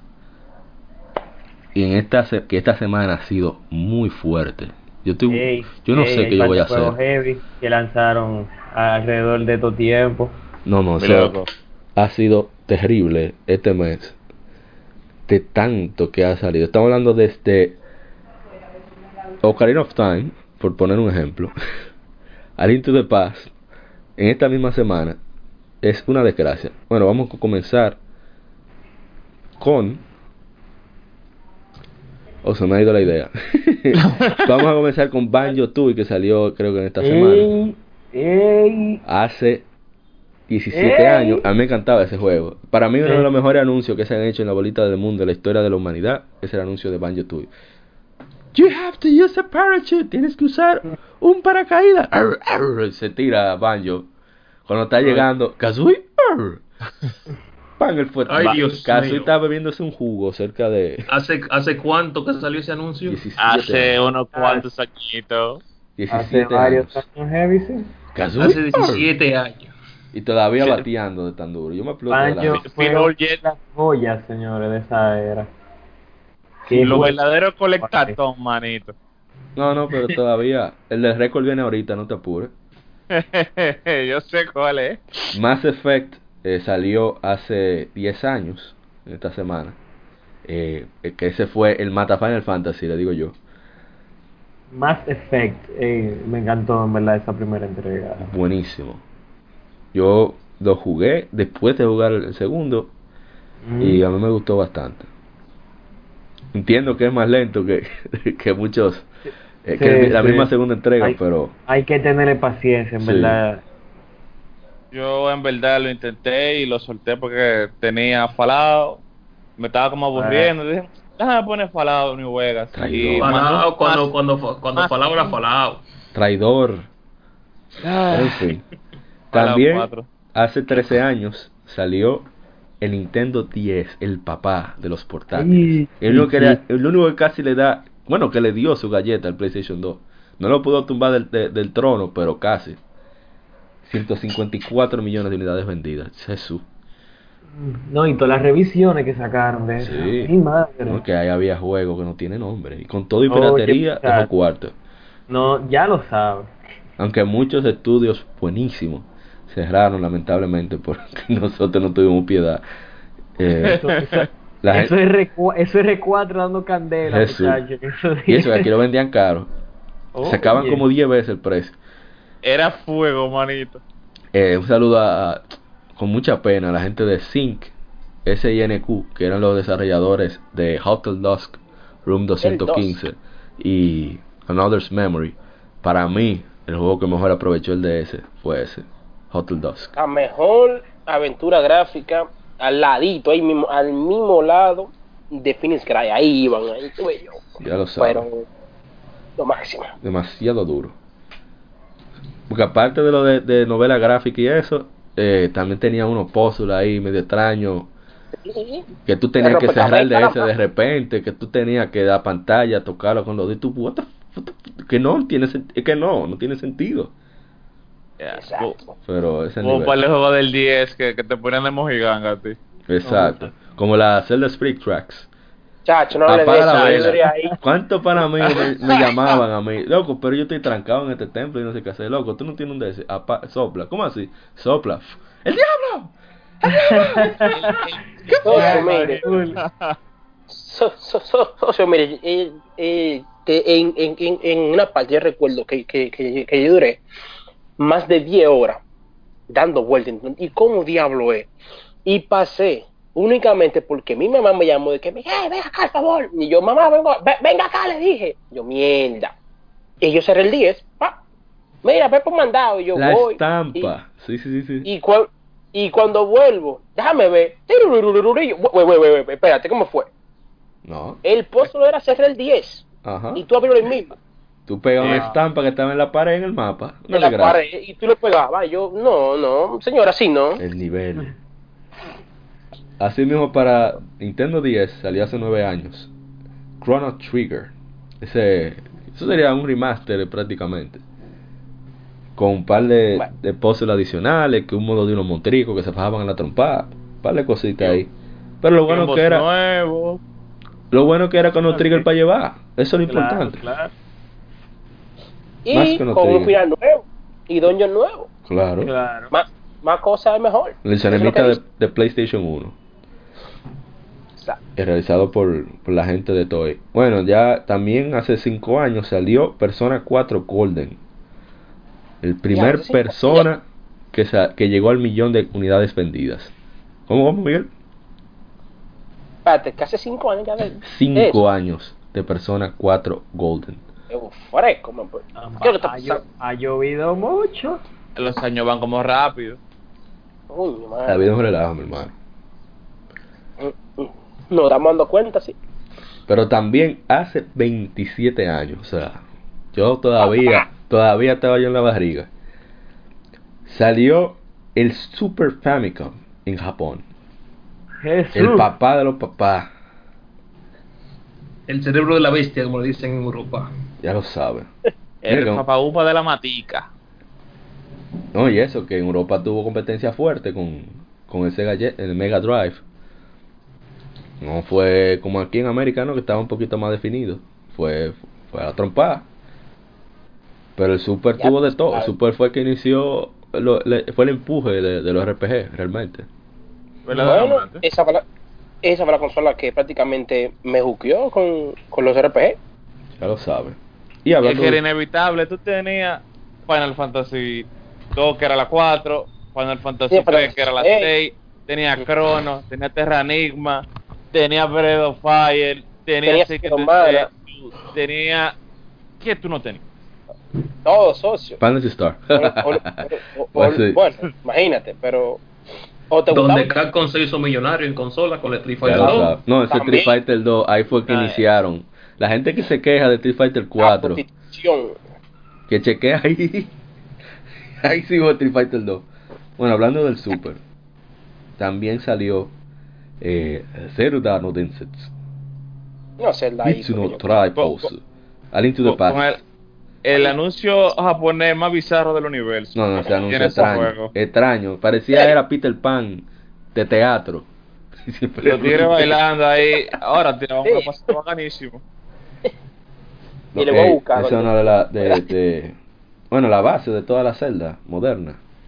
Nivel de partitura. Ahí fue que como inició Zelda's Lullaby y la música de, de Kakariko Village, como la conocemos. Eh, todo el lore eh, viene de ahí. Así que. El que no la ha jugado o se dé un tiro la juegue, que decida. Que una gente al sol de hoy no haya jugado a Link to the Past. A Link to the Past. No, no tiene, no tiene perdón del Señor. Que no, que no comente en ningún lado, que no hable. Esos, esos son Que- juegos que uno que hasta diga- sin, que diga- hasta sin querer que lo lo- juega. Oye, Exacto. usted no ha jugado a Link to the Past y le preguntan, diga que usted lo jugó, inventes. Claro. Sí, No, no, no se haga yo no jugué extraño. hace mucho. Yo no jugué hace mucho. Que Pero tiene- ven acá, Que tiene como No 12 tiraron- dungeons, ¿eh? ¿eh? no tiraron Doce, hasta ¿no? incluso, eh, no hace mucho, en 3DS como que un, un Link to the Past eh, wireless, para tu jugar No, con- no. con- Lo que pasó no. fue que salió para Game Boy Advance, que ahí fue que yo los pude terminar, porque en Super era apretado. Yo, yo era, Digo, no. yo me mudaba, era donde un pana mío a jugar. Pero ellos lo sacaron para. Game Boy Advance, entonces agregaron, ahí fue que sí, se inventaron sí. el Force. Y ese, ese Ah, Force lo sacaron para DSi, que también está, bueno, estaba para 3DS. No sé Ujú. si lo debieron dejarlo. Yo no sé por qué que, que lo quitaron, pero en fin. Es un juegazo. Tanto to the Past como Force Sword. Eso sí, Sí, sí, que sí. difícilmente usted quede amigo de su amigo después de jugar Force Sword. Óyeme. No, es que tú ya- sabes cómo... si a mí me tiraron por una rupia. Ah, yo esos sí. multi- esos Ya- multiplayer Y, de y Nintendo. y lo haría de nuevo, Miguel. No me arrepiento. A, Oye, a mí me, a mí me tripea porque ellos dicen di que, son cooperativos, pero Sí, nunca en la sí. vida, ¿eh? No, no, Es que el- Nintendo el es una cosa seria, porque dinero ellos corrompe. son que muy, muy pro- eh, eh, como familia, apoyadores sí. de lo bien hecho, la familia, pero todos los multiplayer Claro. de uno- todos los multiplayer es por uno matarse, loco, o sea, es por uno terminar enemigo. Ya lo sabe. ¿Qué familia ni qué familia? Bueno, hace diablo. 25 años eh, Eh, vio la luz, vio la luz eh, Miles Tales Prower porque se lanzó Sonic the Hedgehog 2 en Japón. Ay, papá. Eh, un juego, yo lo vicié muchísimo, eso era lo que yo no tenía Super, yo tenía era, a mí me aparecieron de repente con esa vaina negra que decía Genesis y ese era el juego que había y a mí me encantó. Si tú supieras que ese fue mi primera consola y mi primer juego. de la ¿Cómo? vida. Ey, Yo empecé con un Genesis, papá, y, y esa Sonic. están Eso fue, revelándose, papá, a- lo mejor. están revelando las verdades. Era un Los ceguero, secretos. era un ceguero, lo mandaron. No, muchachos, es que ese Genesis, papá, cuando llegan a mi casa y me prendían ese Genesis y salió Ay, ese sonido, ese sonidito me encantaba, papá. Y salía Sonic. Ya, esa- esa época fue heavísima. Fue Ya lo sabes. Por cierto, está disponible en, en todo. Yo creo que hasta está gratis para, para los celulares. Sí, celular, que sí. Mm. Así que el que Eh, quiera que lo descargue. Bueno, también hace Sí, bacán. 20 años salió en Japón Diddy Kong Racing para Nintendo 64. La dema. La Juan, joya. Juan Herrera era gente, Bye. Papá, Diddy con avioncito, ¿qué es lo que? lo máximo. Ahí fue, de ahí fue que copiaron la gente de, de Sumo Digital. 7. No, de Sumo Digital para hacer eh, la Sonic All Star Racing. Sí, sí. Que La- no- ese juego era bacanísimo. Pero Ese juego lo tenía Kart 7. todo. Sí, ese Todo. juego. Liter- literal. Ese modo de exploración que hay que ganarle uno malo. Estaba muy heavy. Muchachos. Es lo que te digo, el juego lo Tenía tenía todo. Loco, tenía historia, to- toda la vaina. Todos los vehículos, todo, lo- Mario, todo el Mario mundo. Kart era todo- bien. Señores, tenía yo- su carrera y su vaina, pero este juego lo tenía todo. Yo me voy a poner de pie ahora mismo. Me acabo de poner de pie. Porque hace 19 años salió papá. ¿Qué, Legend papá? of Zelda Ocarina of Time. Ay, ay, ay, ay, La- ay. la- El Perini y el Goti, manito. No hay forma. El Goti of Gotis. No hay manera. Ese es un juego de 10. Ese- Porque ahora, ahora todo el mundo, a todos le dan 10, ¿eh? Sí, exacto. Pero El verdadero 10. Ocarina es un juego de 10. El verdadero 10. El ese fue el 10. Game of the Century. Que ahí, ahí no, no hay forma de, Estamos hablando de tumbar que- esa- e- e- ese pilar. ¿Y qué estamos hablando? De que pilas de mecánica como el, el targeting, eh, eh, el fijar eh, un, un punto, un enemigo, se inventó esa vaina. ¿Por qué? Por la carencia de segunda palanca, que nadie se le había ocurrido eso tampoco. Ellos inventaron esa desgracia. Basado en el motor dique de, Mar- dique de Mario 64. Por eso Tetsuya Miyamoto dijo, no, que ya es otra vaina, nosotros lo desbaratamos, lo rehicimos y eso es de Zelda. Se metió un cocote ahí. Pero ese juego es... Bueno, el santo de los santras para mí es. que desde los remanentes de de eso de los cuadros de Mario 64, el, prim- el boss fight en el Forest Temple, de que. Ganon sale de, de los cuadros. Ujú. Ujú. Oh, Pero- sí, mira, que tú lo dices. Y dije que eso. el, el juego en un principio era como en primera persona. Oye, yo no entiendo la droga que tenía. Eh, eh, No, eh, Miyamoto inventando para hacerlo en más un inmersivo. punto del, del, del, del desarrollo era un first person. ¿no? Ajá. No, pero que el supuestamente el, el era Koizumi quien estaba también trabajando, que es quien dirigió las últimas Mario. Estaba, él dijo, se hizo el loco. Dijo, no, que después que yo modele de Link, voy a poner. No, I'm sorry, Miyamoto. No, así no. Oye, ese fue de los juegos. Yo creo que ese ha sido el juego que yo más. Siendo rejugado. Club Nintendo, siendo vaina. Oye, el hype que yo le tenía. Porque es que mi hermano y yo siempre fuimos fanáticos de la saga. Sí. De la de Nintendo, la 1, hasta la 2. Juegos del Ya. diablo. El fuerte. Cuando después de nosotros llegamos y jugamos a Link to the Past, dijimos, es que este es el final ya, este juego es el final. Cuando vienen y sacan Ocarina, que a mí no se me olvida, yo fui a Plaza Central. Había unos tigres jugando allá afuera. El primer recuerdo que yo tengo de Ocarina es viendo a un pana tirándose de la catarata en Toras 2. Yo dije, pero es que esta es la vida. Esto se ve mejor que mi El vida. alfa y omega de los juegos. Mi primera interacción con Ocarina. Me recuerdo yo que estaba en mi casa, estábamos jugando Mario Kart y vaina, y llega un pana con una cinta dorada. Y yo digo, ¿cómo así, Snake. papá? ¿Y, esa- y es- ¿Y qué es eso? Y él dice, loco, te tengo esta grasa. Hoy me la ponen en el Nintendo 64. Y cuando sube este juego, que yo este juego, y que con estos gráficos, esta- yo digo, espérate, espérate. ¿Cómo así? Y después de ahí hay historia, papá. Yo me acuerdo, la primera vez que yo lo vi fue en el año en que salió, quizás un par de semanas después, porque uno que vivía en esta calle, en mi calle, eh, le mandaban todo su, su vaina aquí, que friki, de Estados Unidos. Y el tigre estaba ya casi en el final, y el tigre me pasa el control. Mira, para que tú la te... Yo, ¿what? Pero yo ni siquiera sé el inglés, ¿no? Y tú vas al inglés, tú vas a dar golpe. Y como, dale, dale, dale al B, pero ¿cuál es el B? El azul. Ah. Ya Yo ni sabía sabes. agarrar bien ese bendito control, porque el control 64 es una nave. Sí, porque yo quiero saber quién fue el ingeniero de Nintendo que Miyamoto. se le ocurrió Miyamoto. ese control. Todo lo que te, todo lo que hieda Nintendo es culpa de Oye. Óyeme, hay, hay, todavía el día de hoy hay gente que encuentra formas diferentes de usar control de Nintendo 64. Es verdad. Ya tú sabes. Pero- yo todavía no entiendo qué, qué ellos tenían en la cabeza, qué clase de humano que ellos estaban viendo a la hora de diseñar el control. Miyamoto. Bueno, Era papu. Ocarina of Time está disponible para 3DS, para quien no lo haya jugado. Eh, que se dé su No, vuelta. El, el que, el, El que GameCube, va a para todo. para. El juego es Este es todo. muy duro.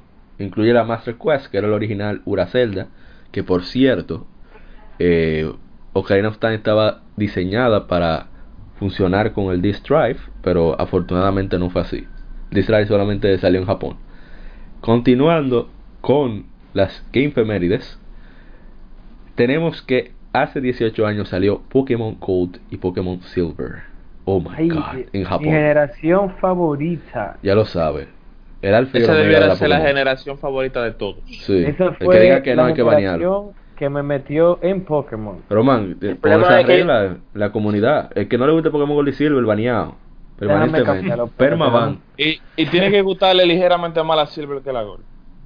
Dugia, Ven papá. acá, ven acá. Yo era de los, yo era el carajito rico que le regalaron la Crystal allá en, 2000 Ay, en 2001 en un Game Boy Advance recién salido. Bárbaro. diablo. Diablo. Yo creo que yo la jugué la 3, viejo. La Hasta 3 yo. la acabé. Silver, En la- Gold y Crystal. En la mía se movían, papá. Ese fue el final, yo recuerdo eso mismo. Diablo, se No, mueve. pero esa animación Sí, era vamos, dura. dale. Esa Sí, animación sí, era sí. dura para Game Boy Color. Esa gente. Que por cierto, una curiosidad es que originalmente se iba a llamar Pokémon Pocket Monster 2 Gold Silver. Y. Porque ese eran. Tiene tanto detalle el juego, como que, que se pone de día, que se pone de noche, que los días de la semana, que eso era lo que se comía, la batería. Entonces, tiene lo esos detalles. Eh, tanto elemento precisamente porque ellos pensaban que ese va a ser el último Pokémon, que no iba a haber más. y aquí estamos, Ay, 20 my God. años Ay, después. pobre. No se ellos imaginaban supieran. ella. Ay, mi madre. Pero eh, es genial, Pokémon Gold y Silver. Yo aprendí inglés con ellos oh, y muchachos. Pokémon Stadium 2. Mejoré muchísimo la pronunciación. Here it comes, Thunder. Critical hit, Que- super effective. Que esa fue otra cosa que, que, que- Pokémon Stadium. Pokémon Stadium te ponía la cosa tan fácil para tu bregar lo que era eh, trade, batalla, porque tú con esos cablecitos Papá, era un problema. jugar con triple de velocidad, ¿qué lo que? Ey, La, Ey. la Dodrio Tower.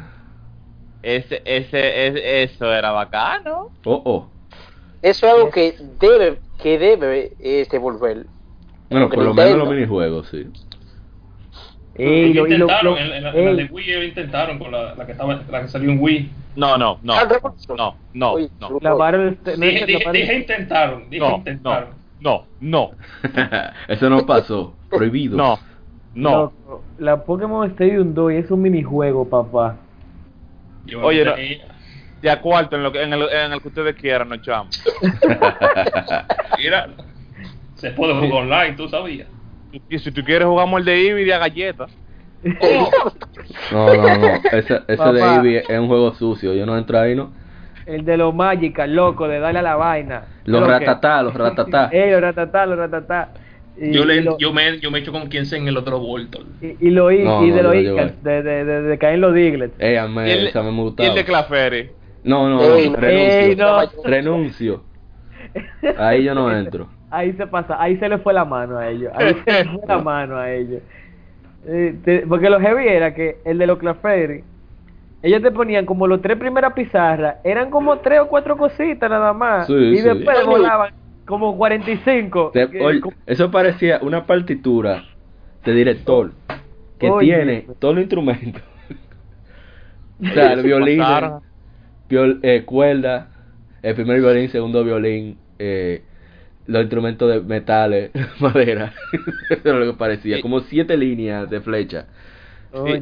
Y el, de- y el de los Hitmontop, que de ahí fue que se basaron para hacer Beyblade. Y nadie me va a decir a mí que no. Es el mío. Ey, Ahí que yo me he hecho de cuarto. Papá. La gente se quillaba porque yo siem- soy medio, soy malo en los demás juegos, pero ahí es que yo soy duro. Entonces cuando me tocaba Ahí- a mí, porque nada más le tocaba el dado, al que estaba más bajito. Nada más ponía eso. Loco, pero ¿y entonces? Y bueno, ¿qué tú quieres que yo haga? ¿Que te deje ganar a ti? No, rueda. Eh, el de los Imontos era durísimo, loco. Ese y el de los chances también, de los huevos cayendo y la vaina.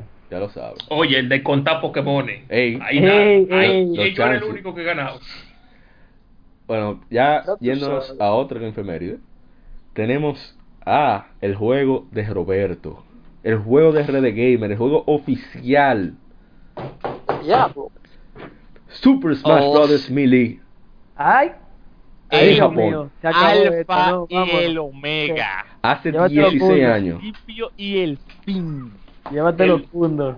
25 fighter del millones de, Forza. de 27 millones de GameCube por ahí que se vendieron, 24 se usaron para Melee. En algún- aunque no lo compraran, pero se usó Melee en esos GameCube. Viejo, es que ahora mismo un GameCube, el que queda que el que todavía tenga un GameCube, eso es un Milli Machine. Así mismo, el de barata controles. ¿Cuántos controles? Eso fue planeado, toda esa vaina. Todos esos ¿Cuántos controles de GameCube llega a. Toda esa palanca de barata, Jesús. Nada más, yo, nada más yo tengo como 7 u 8 controles ya dañados. Ay, Dios mío. No, pero Es Super que Smash la Bros. Melee- Melee, lo máximo, eh, le fue muy bien.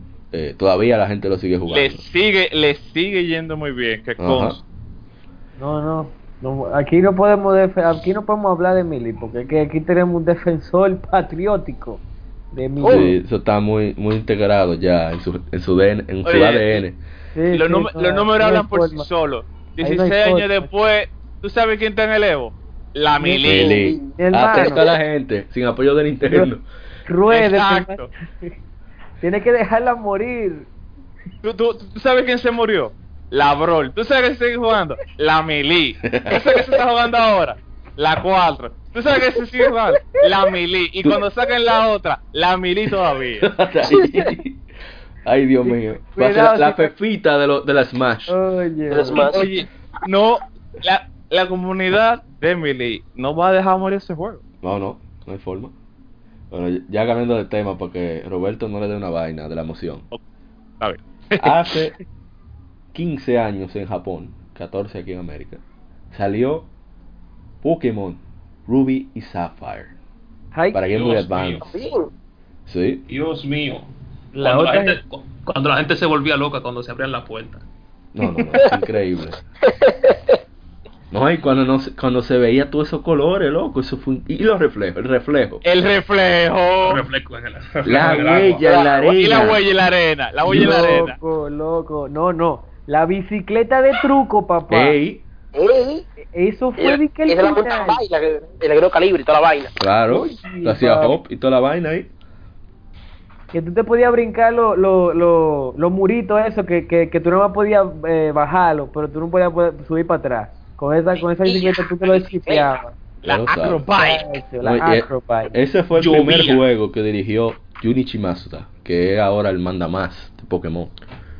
El monstruo, el duro Sí. de la matica. Que fue el compositor también de todos los juegos.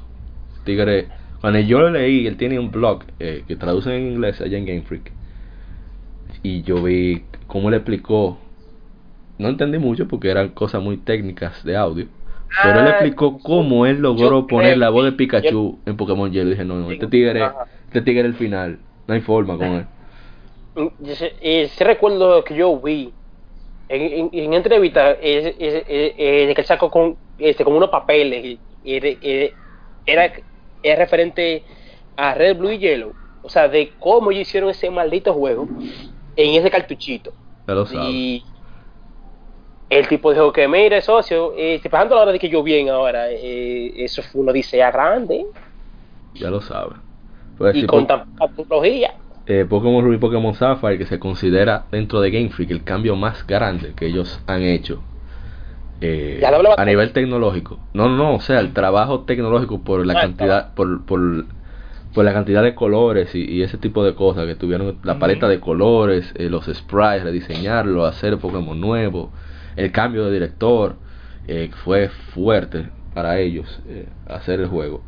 Mucha gente le gustó, yo me molesté mucho con Pokémon Ruby Sapphire cuando aparecieron esa naturaleza, joderme la batalla, me- cuánto pique yo cogí. Yo en verdad disfruté mucho la, la Ruby, que fue la que yo jugué. No, eh, gustó el, el coro de la base secreta se dio palito en mi ey, casa. ey. La, la, la base secreta yo me la gocé. Ya lo sabes. Que papá, mira, tengo un muñeco de Char, de Snorla, ¿qué es lo que? ¡Mierda! ¿No, tú me ves? No, eso era. Él echaba, él echaba al máximo. También hace 12 años salió el Xbox 360. Segunda consola de Microsoft. El rompe Play 3. Ya lo sabe, el de Barata Play. Puso a sudar a Sony esa generación. Le ganó un par de exclusivas temporales, incluso regionales fuertes. Estamos hablando el único de problema Tales of Vesperia. 360 Ajá. fue su quemazón Ah, no, no, es un clásico. él los primeros Imagínate. años. Es que, es que según leí, no puedo confirmar que es verdad. El problema fue que ellos le mandaron a la gente de diseño primero cómo querían el aparato y después fue que hablaron con el ingeniero para hacerlo. Oye, Es- esas son las prioridades. Tú supiste. Eso, Que eso se vea bonita. me recuerda como- a una empresa de videojuegos de RPG, pero está todo. Esa que puya. Ese, el Xbox original era, una, un, era un CPU volteado para abajo. No, ese, ese original es un saludo al doctor. Esa es su consola favorita. Eso era un almatroste como wow. A mí me encanta, a mí eso es original. Excepto Y el, el control One, y el, original. el One, el One le hizo, le hizo eh, su, su honores Sí. otra vez. Pero eh, esa, esa generación, la del 360, Play 3 y compañía, fue la que nos enseñó. No compren consola de salida. No se puede. No se compren consola de salida jamás. No, no, no se puede. No se puede. Y pero el 360 tuvo, o sea, tomó en cuenta, creo que es la primera consola que toma en cuenta la opinión de desarrolladores, porque la cantidad de RAM que tuvo, eh, eh, Daniel que me confirme, fue porque Epic Games cuando estaba desarrollando Gears of War, que fue la exclusiva, me atrevería a decir que más importante que surgió en esa generación para la marca Xbox, fue que Epic Games le dijo, eh, señor, necesitamos más RAM, eh, esto no va a funcionar. Así, ¿qué, qué, qué van a hacer? Y por eso tiene la RAM suficiente inclusive para, para hacer party chat online, sin importar que estés jugando. ¿En, en qué, en qué año fue que salió eso? 2005. 2006. Nintendo. 2005. Ni- Nintendo, ¿tú estás oyendo? Nintendo, ¿me copia? 2005, Nintendo. Ahí está llegando tú ya, ya. Y Nintendo dice, ¿qué? No te oigo. La edad, estos 128 años no me dejan escuchar bien. Pero el Xbox 360 fue un- una gran consola, por lo menos en cuanto a su catálogo, servicios. Eh, ya después, cuando arreglaron su problema sobre calentamiento, también el rendimiento, esa Gears of War yo me la gocé. Fue los primeros juegos que yo vi con doblaje mexicano. El doblaje mexicano de Gears es muy bueno. Yo no jugué la 3 precisamente porque solamente encontraba la americana. Pero ya siguiendo para acelerar un poco las que efemérides. Salió Final Fantasy V hace 6 años eh, para PlayStation Network, pero el juego salió en el 1992 originalmente. Este juego no es muy conocido, es sobre parts, ayudando a, a Lina a, a llegar al, al altar de viento porque hay problemas con los cristales. Pero yo me sorprendí, yo jugué un poco, incluso hice streaming ah, en, en la página de, del podcast, que me sorprendió mucho, sobre todo la calidad sonora que tiene el juego. O sea, son, son temas sencillos, pero con una emotividad y una musicalidad. Nivel Uematsu. Bueno, es Uematsu. Hay que mucho. Pero, pero yo no me había fijado. O sea, yo le había puesto la mano sobado un ching otras veces. Pero no me había fijado que era tan detallado el, el trabajo sonoro de Final Fantasy V. Creo que, que le voy a dar un chance más profundo en estas semanas que vamos a tener de vacaciones en Navidad. Si, si tú supieras que entre la Final Fantasy, eh, la 5 eh, eh, eh, era una como que yo todavía no me han dado ganas de que yo, ah, ponemos la Final Fantasy 5. Mira que La, la- la Final Fantasy V tiene el patico fue de la Final Fantasy. El No es gameplay que- es el gameplay de la Final Fantasy V no es malo, a mí me gusta pila. Es Bueno. el que tú más puedes customizar y es que llega Bradley, a un Bradley punto de Default, rotura. Bradley Default es Final Fantasy V prácticamente. Exacto. O sea, el gameplay de, de la 5 era muy diferente a lo que era el, el gameplay de la 4. Ujú. Y hablando de la 4, Final. Fantasy 2 de Super Nintendo surgió en esta semana hace 26 años, que es la Final Fantasy 4 realmente. Eh, para Super Nintendo, esa es mi Final Fantasy favorita. Eh, yo la adoro, ese juego. eh, eh, el soundtrack, yo hasta, hasta Cecily Rosa de piano me aprendí yo. Y Cecily Rosa, por cierto, es que son los dos, dos de los protagonistas. Eh, la- el tema de ellos es obligatorio para todo estudiante de música en Japón. Tiene que aprenderse esa pieza y presentarla cuando va a ingresar a una escuela de música. Porque es muy... eh, requiere de mucha musicalidad tocarla bien. No, o sea, es sencilla, pero tú sacarle el jugo que tiene, tiene que sacar de... No de afuera, no, de adentro ni de abajo tampoco, de adentro tienen que sacar. Entonces, es la Final Fantasy favorita de los japoneses. La han sacado, que sé yo, cuántas mil veces. En todo lo que le han podido sacar, la han sacado. Ajá. El cuero de la saga, Sí. vamos a decir. Eh, Esa ha sido la, la, la única Final Fantasy que me da dolor de cabeza de los palos que yo estaba cogiendo. Diablo. Cuando tú llegas a la luna, mi loco, diablo. Yo, me, se- yo me senté a grindear mientras veía noticias y vaina. La, jugaba en Nintendo 10. Que ahí es que está realmente el pico de que dificultad. La versión Dark Souls. Como diría Din Takahashi. Un saludo a Din Takahashi. Que yo El- el de recuerdo que la, la 4 en 10, y, déjame, yo me quedé en la parte en donde te ponen a pelear este, contra los cuatro demonios Ah, juntos, sí. uno Es una contra de otro. Una desgracia. Y yo nunca, y, yo- y, y, y yo nunca lo pasé, porque qué sé yo, el, el carajito uno. Yo no recuerdo. Y luego yo voy, este, voy con, este, este, voy ya loco, mira, este, con la mente lista, como que mira, me van a sonar aquí, y déjame ir ready, el, el, el, la versión de, en PSP. Cuando yo voy, yo, pam, pam, pam, muerto, yo, oh, pero esto, este, es, es, es, es es un relajo. reforma así, ¿no? Y que esto no un relajo.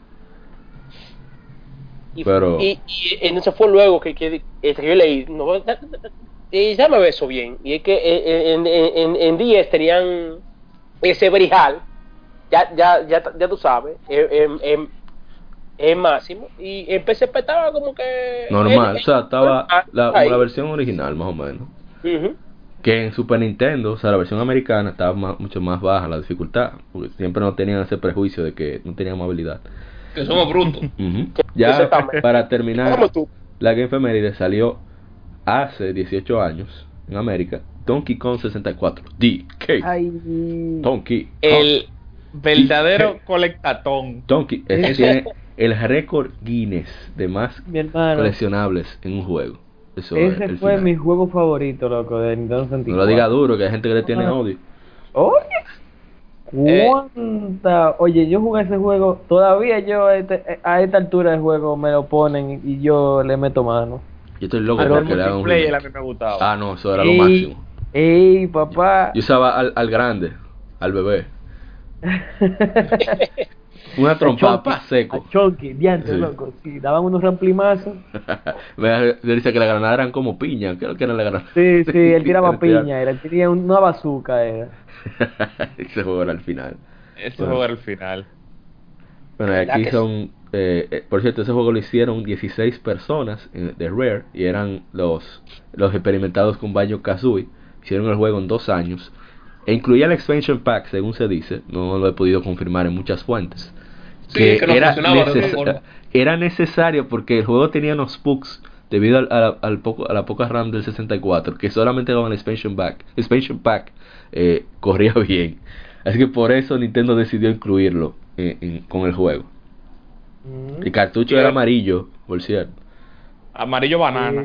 Y, el expansion pack rojito, le daba, daba un feeling, tú ese 64, o tú le ponías esa cinta amarilla y ese expansion pack rojo, parecía como un carro que tú lo, haya- lo habías modificado. Que la suerte mía fue que un pana lo compró el juego. Y compró el expansion pack porque él no sabía que venía con el juego. Y dice, ah, no, mi loco, pues cógelo ahí. Y yo, bien. Porque la mayor Max necesitaba el expansion pack también. Sí. Pero nada, esas, son las que efemérides. Nos ext- extendimos un poco, pero esta fue una semana muy fuerte en cuanto a lanzamientos. Así que era un mal necesario. Además, tenemos que aprovechar las anécdotas de nuestros invitados de esta semana. Así que ahora pasaremos a la siguiente sección, que es El tema de la semana.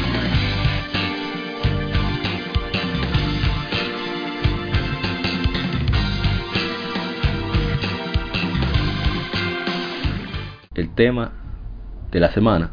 Nada más y nada menos que las políticas actuales de las empresas de videojuegos.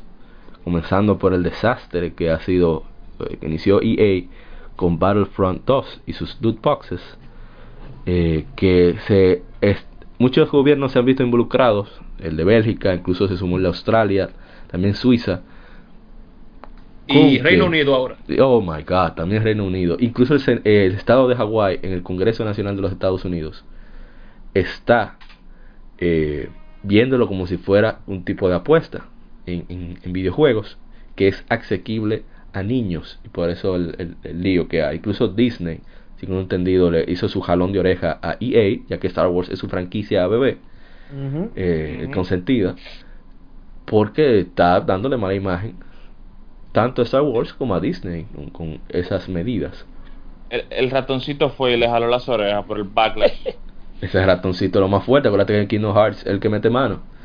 Ey, papá, ese es King, eh, King Mickey. Mickey. Eh, no, señores, yo no sé qué vamos a hacer para poder contrarrestar toda esta desgracia que nos están metiendo las empresas. Nos quieren dar sin vaselina, tenemos que Estamos en voltearnos. tiempos difíciles. Sí.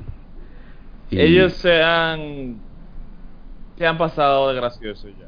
O sea, ya no no no hay no hay quien pueda agarrar y defender alguna de, de la política de esta gente. Es ridículo. Señores, es, galleta que nos están dando y así a la clara. Sí, ya dejamos pasar miren. los DLC, dejamos pasar los Season Passes, pero ya como que... Las microtransacciones. Ujú. Los microtransactions. Es lo que yo te digo, tú mira en retrospectiva que la, la diferencia es demasiado, es demasiado.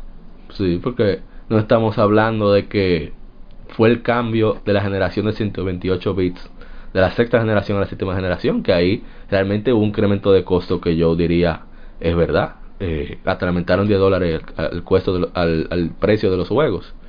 Porque realmente de 480i, 480p a 720p eh, en textura implica un gasto de desarrollo. O sea, yo te acepto la cotorra, no que estoy de acuerdo, pero le acepto la cotorra.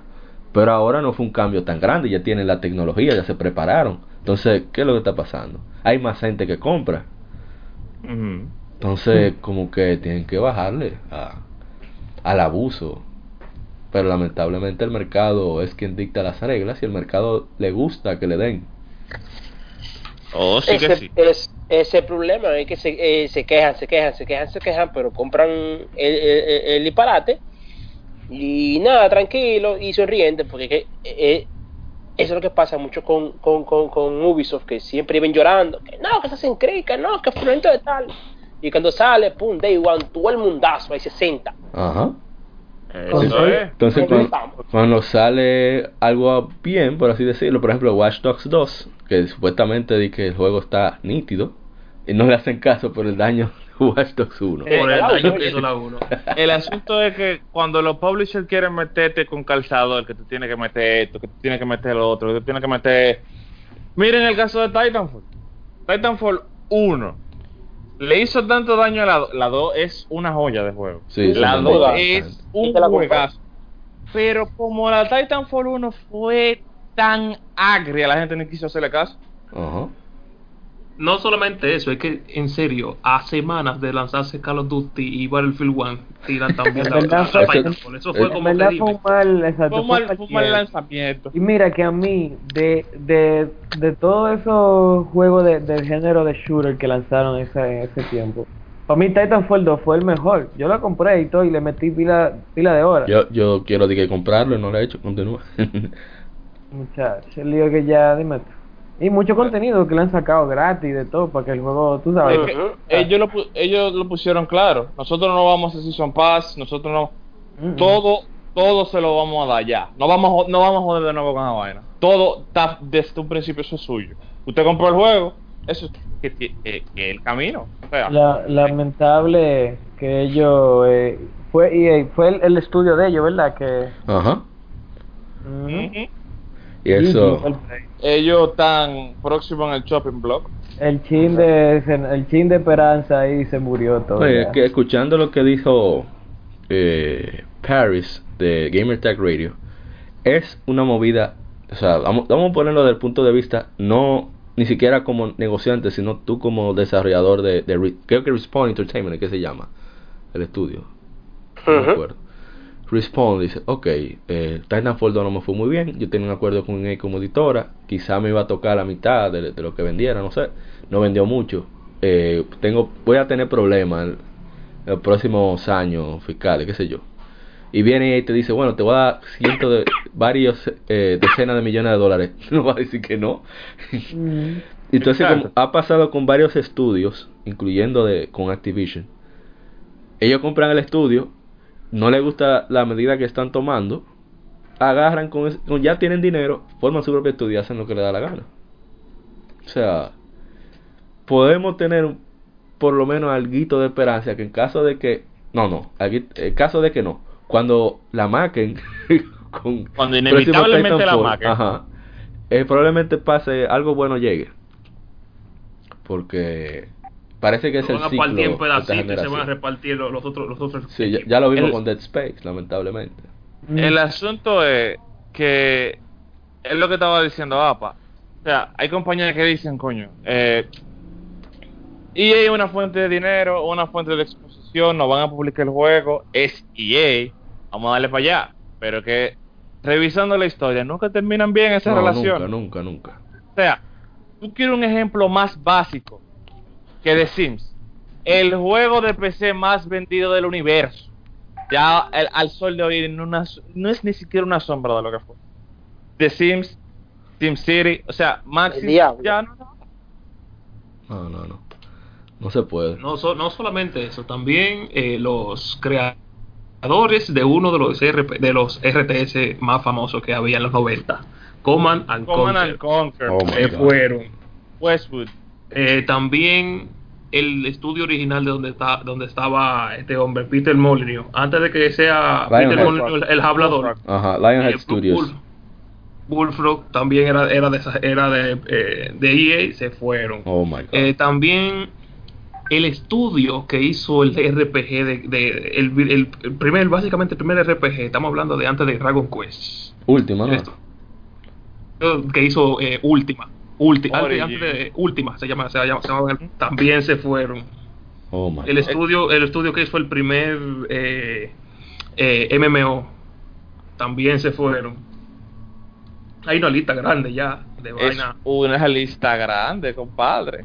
No, entonces, el otro lado de la moneda, el otro lado de la moneda, somos nosotros también parte de, de los culpables de que esto haya, haya llegado así. Porque hay empresas que no están haciendo esas medidas, o si la hacen, no la hacen tan descaradamente, y no se le da el apoyo. O sea, está el mismo, bueno, el ejemplo está con Xenoblade. Xenoblade debió de vender por lo menos 2 millones, aunque sea 2, 3 millones, y, y apenas llega al millón de unidades vendidas. Entiendo que es un género nicho y todo eso, pero si, o sea, no lo digo por quien no lo hace, sino por quien exige calidad, pero entonces no- cuando aparece la calidad se hace el loco. Eso No. es así.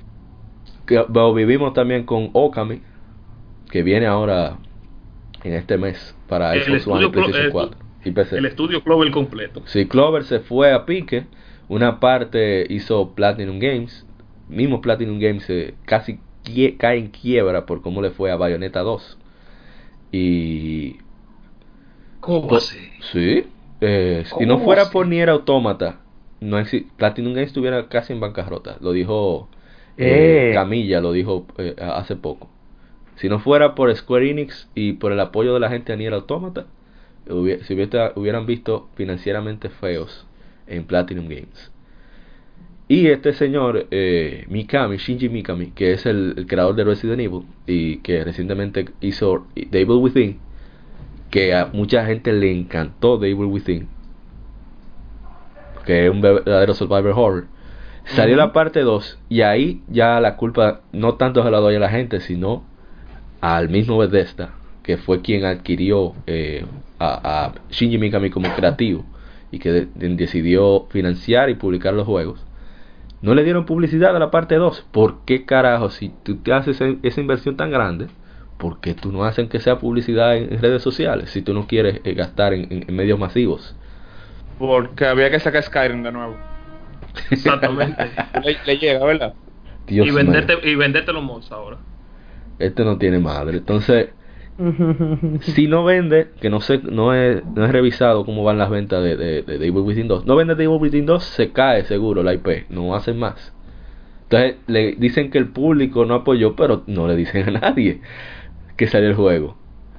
Entonces, es como que un, un ciclo como de, ah, yo quiero que esto se caiga, pero ya hacer lo, lo, lo que le molesta a la gente siguiendo la línea de los borregos, la línea nueva que está tomando EA de que no multiplayer te me va. Ven tú. Lo, lo que, lo que iba a mala, hacer, era, era mala. Ujú. o sea, lo que iba a hacer el juego de Star Wars con la directora de Uncharted Amy o sea, Hennig. Y ahí viene y dice como que eh, no, no, no, no, ahí no, ahí no se puede meter cajita, mi loco. No, eso ahí eso no, no eso como que no, no de nada, vamos a barajar todo. Pero para muestra un botón, compara lo que era la Battlefront 2 vieja con la de ahora. Bueno. Oye, no hay que irse más lejos de ahí. Para que, tú te cuenta, para que tú te des cuenta de cómo ha cambiado toda la industria.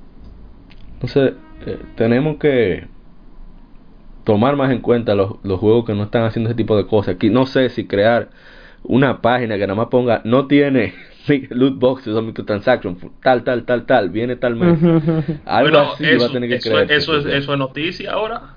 Verdad, X juego, X juego no va a tener cajita. Eso es noticia. Va a Como haber pasó que- con la Monster Hunter World. La Monte Hunter. Di que tranquilo, señores, no hay cajita y yo me quedé como que. ¿no? Todo el mundo está Eh, asustado.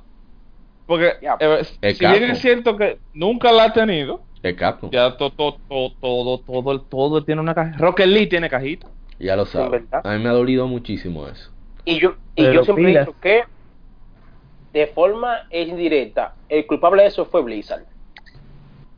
De, de forma indirecta. Ay, Ay, ay, yo me voy. Que yo tengo gente, yo, yo callado, yo tengo gente que juegan Overwatch como una vez al mes y cuando ese evento sale, llegan coño como que eso es Overwatch cajita, skin, están 100 dólares. De tapando cartica de, de, de, Yugi. tapando va- Porque la cosa con las cajitas de Overwatch no es, es normal. O sea, cuando tú estás jugando normal, no hay ningún problema. Si tú juegas, suben el nivel, te dan cajitas, bla, bla, bla. La trampa de las cajitas de Overwatch vienen cuando vienen los eventos. Que enseñan ítems que nada más se pueden conseguir en ese En evento. esa cajita. Y después se bloquean, no, no es posible comprarse de ninguna forma. Y ahí es donde viene la trampa. Yo recuerdo a alguien de X grupo Ay. que gastó como 20 dólares en cajitas Ay. para el evento de, de, de, de las, de las Olimpiadas. Ay, Dios Para, mío. conseguir, para conseguirlo todito, toditos los skins. No recuerdo cómo se llama por ahí, Ay. pero creo que, Ay, Ay, creo que, creo que mío. tiene que ver algo con, como con el mar por ahí. No. Ay. No, pues no. sí. En otro juego, por ejemplo en League of Legends, cuando sale X evento, en ese juego también hay cajitas. Cuando sale X e- evento y se termina, tú todavía puedes comprar las cajitas y puedes comprar todavía esos eso, eso ítems. Pues, pues, por eso que no, nadie se queja de, las cajitas ahí. ahí. No, y Eh, además, el juego es gratis, o sea, sí, si exactamente. quieren sacar el jugo, te lo van a sacar. Ah, hay una cosa que yo una vez escribí una vaina. Comien- yo diría que los juegos que comenzaron con este tren eran Team Fortress, Sí. Dota 2, CSGO hizo una economía aparte con, con, con esa vaina. Sí. Pero entonces lo que hizo Overwatch fue como, esto es un juego de paga. Se tiene que pagar sus 40 dólares para jugar Overwatch. Le metemos sus cajitas. Son estéticas. Simplemente son estéticas. No hay ningún problema con eso. Son simplemente skins. Pero ¿qué pasa? Eso, eso sí es verdad. ¿Qué pasa? Hubo otra compañía que dijeron, pero ustedes están vendiendo en su juego de paga, cajita, y nada más son estéticas, y la gente se la compra. Ah, pero espérate, vamos a meter Vamos a ahora vaina que sí te alteran el gameplay. Porque si te compran, si te compran skin, te van a comprar armas. Y ahí tú tienes. Llegó la Que, que, It's a ahí tú trap. tienes la Battlefront. Ay, Dios ahí mío. tú tienes la. Hasta en Forza, yo creo que metieron caja. Ay, Dios mío. Tú tienes que metieron caja, yo creo que en Assassin's Creed. Ay. desde la, desde la Syndicate. tú tienes que metieron caja en todo. Hay achievement que te dan en Call of Duty World War si tú miras a un pana abriendo cajas. Ay, Dios mío. Diablazo. Yo voy a ver si, yo voy a ver si meto aquí dónde vamos a parar de Marco Antonio Solís, porque ¿Tú, tú crees que eso es lo peor? Oye, la vaina más...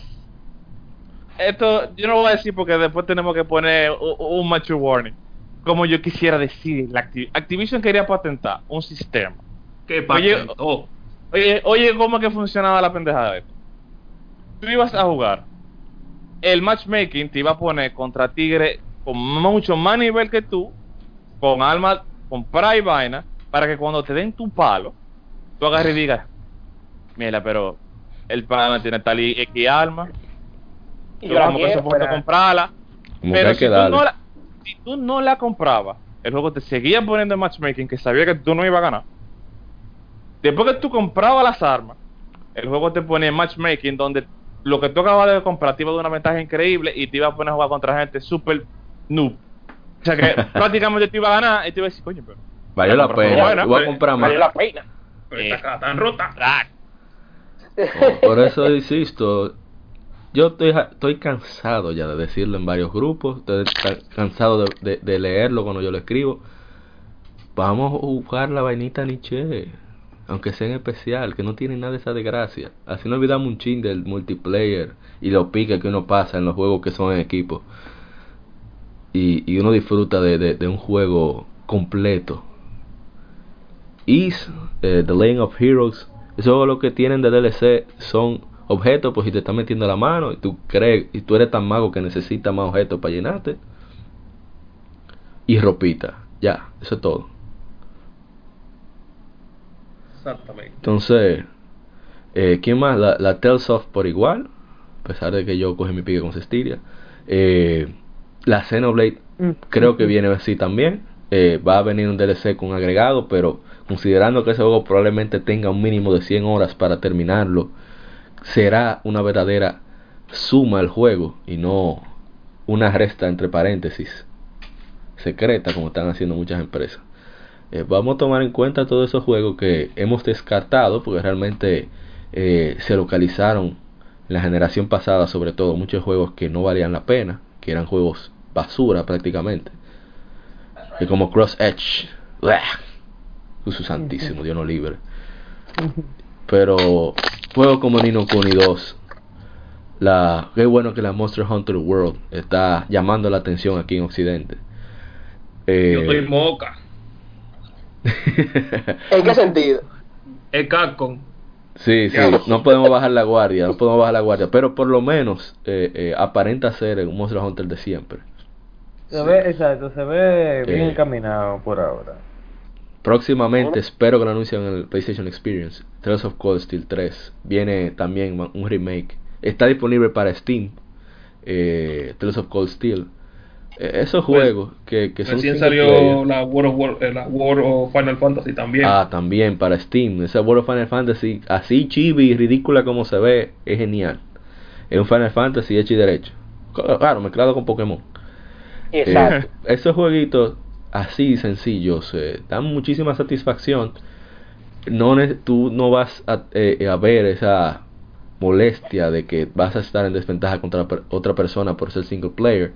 Sobre todo también por demostrarle a las em- empresas como ¿verdad? ya citamos a EA que no es solo multiplayer que la gente quiere. La gente también le gusta jugar su, su jueguito aparte para relajarse, para no estar pendiente de que tengo que meterle la mano a fulano, que fulano es un maco. es así. O sea, ellos tienen. es que ellos como publisher lo que quieren es sacarte cuarto. ¿Y qué mejor manera de sacarte cuarto que con un juego multiplayer? Pero por ejemplo, juegos como Nier, juegos como el mismo Hellblade que estábamos hablando ahorita. Ni el Son una grasa de juego. Y el mismo Neon que tiene un modo competitivo que está ahí por de lujo. O sea, mucha gente lo usa, pero no es la parte esencial del juego. Eh, el mismo Nioh, eh, Bloodborne, Que también, todos que los tam- Souls. también salió en PC, la Nioh. La Nioh está disponible en PC con toda- todas las expansiones, que son Con historias, son historias completas con personalidades históricas importantes, tanto del folclore como de la historia japonesa. Eh, o sea, que es, es como un Discovery History interactivo prácticamente, o sea, en parte. Hey. A mí me encantó mucho ese elemento del juego. Son ¿Te gustó de la Samurai? Juégalo. Exacto. Eh, hay que darle chance a esos juegos, aunque sean especial, para que incentivar a que se sigan creando. Que si no, no estamos en nada. Eh, señora, algo para ya concluir, que ya tenemos este el podcast más largo que hemos hecho. Llevamos dos horas ya. ¿sabes? El Pepo. Grita. Y cuando se habla de juego, el tiempo pasa volando. No, no, y, cuando hay un coro así heavy conversar, el tiempo vuela así mismo. Así que, ¿qué, qué, qué creen que tenemos que, que hacer rápidamente? ¿Qué le llega a la mente? Con tal de contrarrestar un poquito el efecto loot boxes. Eh, señor Roberto, comencemos por usted, que usted es uno de los más enérgicos en contra. Dejen de comprar esa vaina.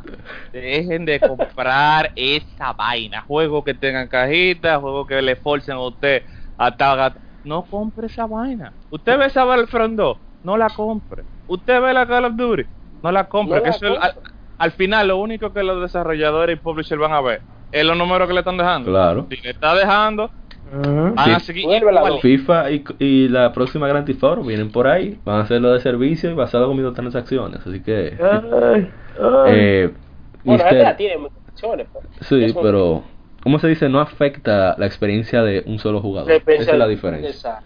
Eh, señor eh, Román, eh, ¿qué usted puede decirnos? Bueno, Cómprese yo- un Switch. de que, ey, bueno, no, mira, yo digo que igual eh, todo se refleja en los números. O sea, si, si se reduce la cantidad eh, considerable de gente que compra, obviamente ellos van a tomar cartas eh, sobre eso. Pero también en casos, por ejemplo, ya críticos, eh, con empresas como EA, que, que ya en verdad se, se pasaron de abusadores. Eh, la denuncia pública y protesta online yo creo que funciona mucho como, ha- como se ha visto el, el- el- lo que ha causado eh, la gente en internet que incluso ha Ese llevado hasta, hasta las autoridades más altas de, de- de los estados de Estados Unidos y de Europa eh, denunciar eh, eh, y tomar cartas sobre, sobre juegos como Star Wars Battlefront Claro. que es literalmente un abuso, loco. O sea, no, no aguante callado, quéjese. Esa- ese- sí, hay que porque- manifestarse. Óyeme, no, es que literal, o sea, callado, la- no se, no, la cosa no se van a resolver, la cosa se resuelven tú hablando y que la gente se, porque hay gente que no tan consciente, o sea, No, no sabes si alguien, Sí, hay gente que- que ve el juego que salió y dice, ah, eso es Star Wars, me gusta Star Wars. Ah, es de plomo, me gusta plomo. Pla, lo compra. Yo, Ya, te- yo tengo un amigo que pasó eso mismo, compró su Star Wars y yo dije, loco, ese juego eh, tú vas a tener que pagar para ganar. Eh, ¿Cómo así? Le mando va- varios enlaces de lo que está pasando. Ah, no, espérate, al otro día lo devolvió y lo destapó. Oh, lo dejé.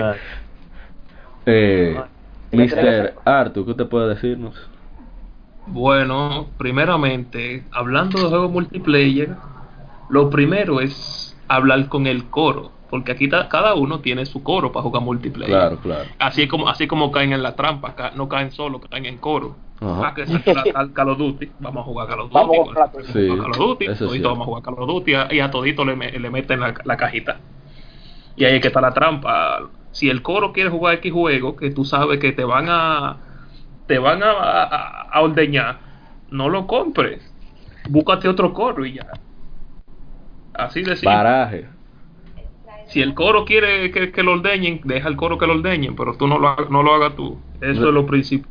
No te tires. Eso va también un consejo contra las drogas.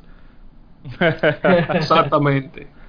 Eso va de la mano, sí. ah, Eh, Mr. Eh, Mr. Ryuxo, Miguel, ¿qué usted puede decir? No, lo mío es sencillo. No, no apoye esa pendeja. Mientras más la apoye, más, este, más va- eh, se me va a seguir saliendo. Y no importa eh, de cuánto llore, patalee, ruede, brinque, salte, va a seguir pasando.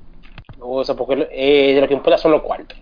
Exacto. Y el, el, el mejor consejo en, el- es- en, en- en que yo le puedo dar es enamórese de los single player. Olvídese de, de nada más jugar de que multiplayer, ya eh, este es el futuro. Sabes todos los malditos juegos que que, si- que, este, que, eh, eh, este, que si pierde la gente, nada más por estar pegado en, en, en, en, en Battlefield, vamos a decir, nada más. Yo me recuerdo que yo en una época rápida, este, duré meses jugando nada más Overwatch, Overwatch, Overwatch, Overwatch, Overwatch, y no, oye, me- ni me despejaba. Yo no veía a Miguel conectado, ¿tú sabes lo que es? Y, yo- y oye, me- y juegos salían, y yo, mira, mira ese juego bacano, pero Overwatch, tranquilo. Y yo me arrepiento, en verdad, porque yo puedo jugar pila de vaina más. Y, y, y re- eh, repito, no es que den de, este, no es que den de, eh, decir que Overwatch esa cosa, pero que ese, este, que salga, por ejemplo, de, de ese eh, círculo, vamos vamos a decir, pues que eso es lo que joda a la gente. O a la industria, en verdad. Oh, muchas gracias, Miguelo. En mi caso sería precisamente, ah, para resumir lo que han dicho todos, eh, consultar qué juegos piensa jugar su círculo de amigos para no caer en los ganchos de loot boxes, que son los multiplayers, centrarse más en single players, porque aparecen algunos que sí, lamentablemente tienen ese tipo de, medidas, pero no todos. Y, y arriesguese un poco. Si usted no está acostumbrado a jugar eh, eh, RPG japoneses, hay muchísimos demos en cada plataforma que usted puede probar y, y- y a lo mejor se engancha de alguno. Conozco mucha gente que no estaba acostumbrado a juegos como Nier Automata, pero descargaron el demo y quedaron locos, lo compraron inmediatamente. Entonces, otro punto muy importante de los single player, los single player no caducan. No importa, como no depende de cobre, no depende de, tantas actualizaciones en el sentido de, de, de balance de gameplay y ese tipo de cosas. Siempre van a estar ahí. Por eso es que mucha, todavía hay tantos eh, gente jugando, tanto jugando Super Mario World, jugando Mario 3, jugando A Link to the Past, jugando Sonic, eh, the, the Hedgehog y ese tipo de, de juegos, porque van a estar ahí, eh, permanecen. Y, y esa es la mayor prueba que, que puede tener cualquier obra, no importa eh, eh, eh, el, eh, el área que pertenezca, el género que pertenezca, la prueba del tiempo. Por eso hay ju- eh, juegos que van y vienen, pero hay unos que siempre permanecen. Eh, hablando de precisamente de Ocarina of Time, que uno, ese probablemente sea de aquí de este círculo uno de los que más hemos jugado todos Ya lo sabes. porque eh, su calidad e- e- es no se oxida nunca entonces eh, muchísimas gracias eh, Mr. Román de la comunidad dominicana de Nintendo Placer, Mr. placer. Roberto de RD Gamers eh, y, y mi coro de siempre Mr. Miguelón Ey, no Ya, hay problema de lo mío. Eh, si quieren ya despedirse cada uno comencemos también por ahí mismo eh, Mr. eh, Román No, señores, gracias por eh, esta oportunidad de compartir con ustedes y hablar de algo que simplemente disfrutamos, que es videojuegos. Y siempre va a ser un placer para mí compartir con estos hermanos de Del vicio. del mismo lado. compadre. Del sabe. De la vicio. más allá de plataformas carajo Bueno, ya lo sabes. Eso, de- debería de poner eso en... El, el, el- el hashtag. Hay que cambiar, eso va para la segunda temporada. Más Eh, allá de plataformas. Eh, mi hermano Roberto, usted puede decir. Un placer, ustedes saben, cualquier vaina, estamos aquí para hablar de video games Bicha, de Y de. Y de Mili. Oh, Si quieren, podemos hacer un programa especial de Mili. Nada más de Mili, hablando nada más de los traques. Ustedes me llaman, le damos durísimo. Hablamos de Mili. Fox Only, Final. Destination. No hay. Hoy- No, hay. items. Eh, Mr. Artu, Oh, siempre aquí, diciendo las cosas sin vaselina. de lo mío. Y, y feliz de, y, de- y feliz de decirlo. Como EA, dilo, como EA, así mismo. Ro, EA Games, fuck up everything. diablo. Eh, mi hermano Miguelón, No te sabes que cuando este, siempre que yo pueda, yo estoy aquí, es enfermo, ya, ya casi muerto, pero estamos aquí. Eh, Sí, pero muerto, muerto de primer mundo, ojalá yo. primer mundo, imagínate. Aquí es, Pero- es calor que nos está matando, allá es frío, vamos a cambiar. ¿Verdad que Oye, sí?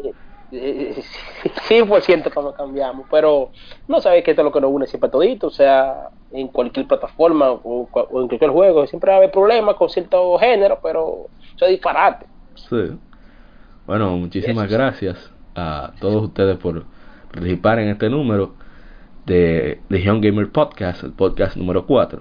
Eh, soy Amaury Parra y somos Legion Gamer Podcast. El gaming nos une, esperamos verlos, escucharnos en una próxima entrega, no sabemos cuándo, pero un día de Pero esto llega.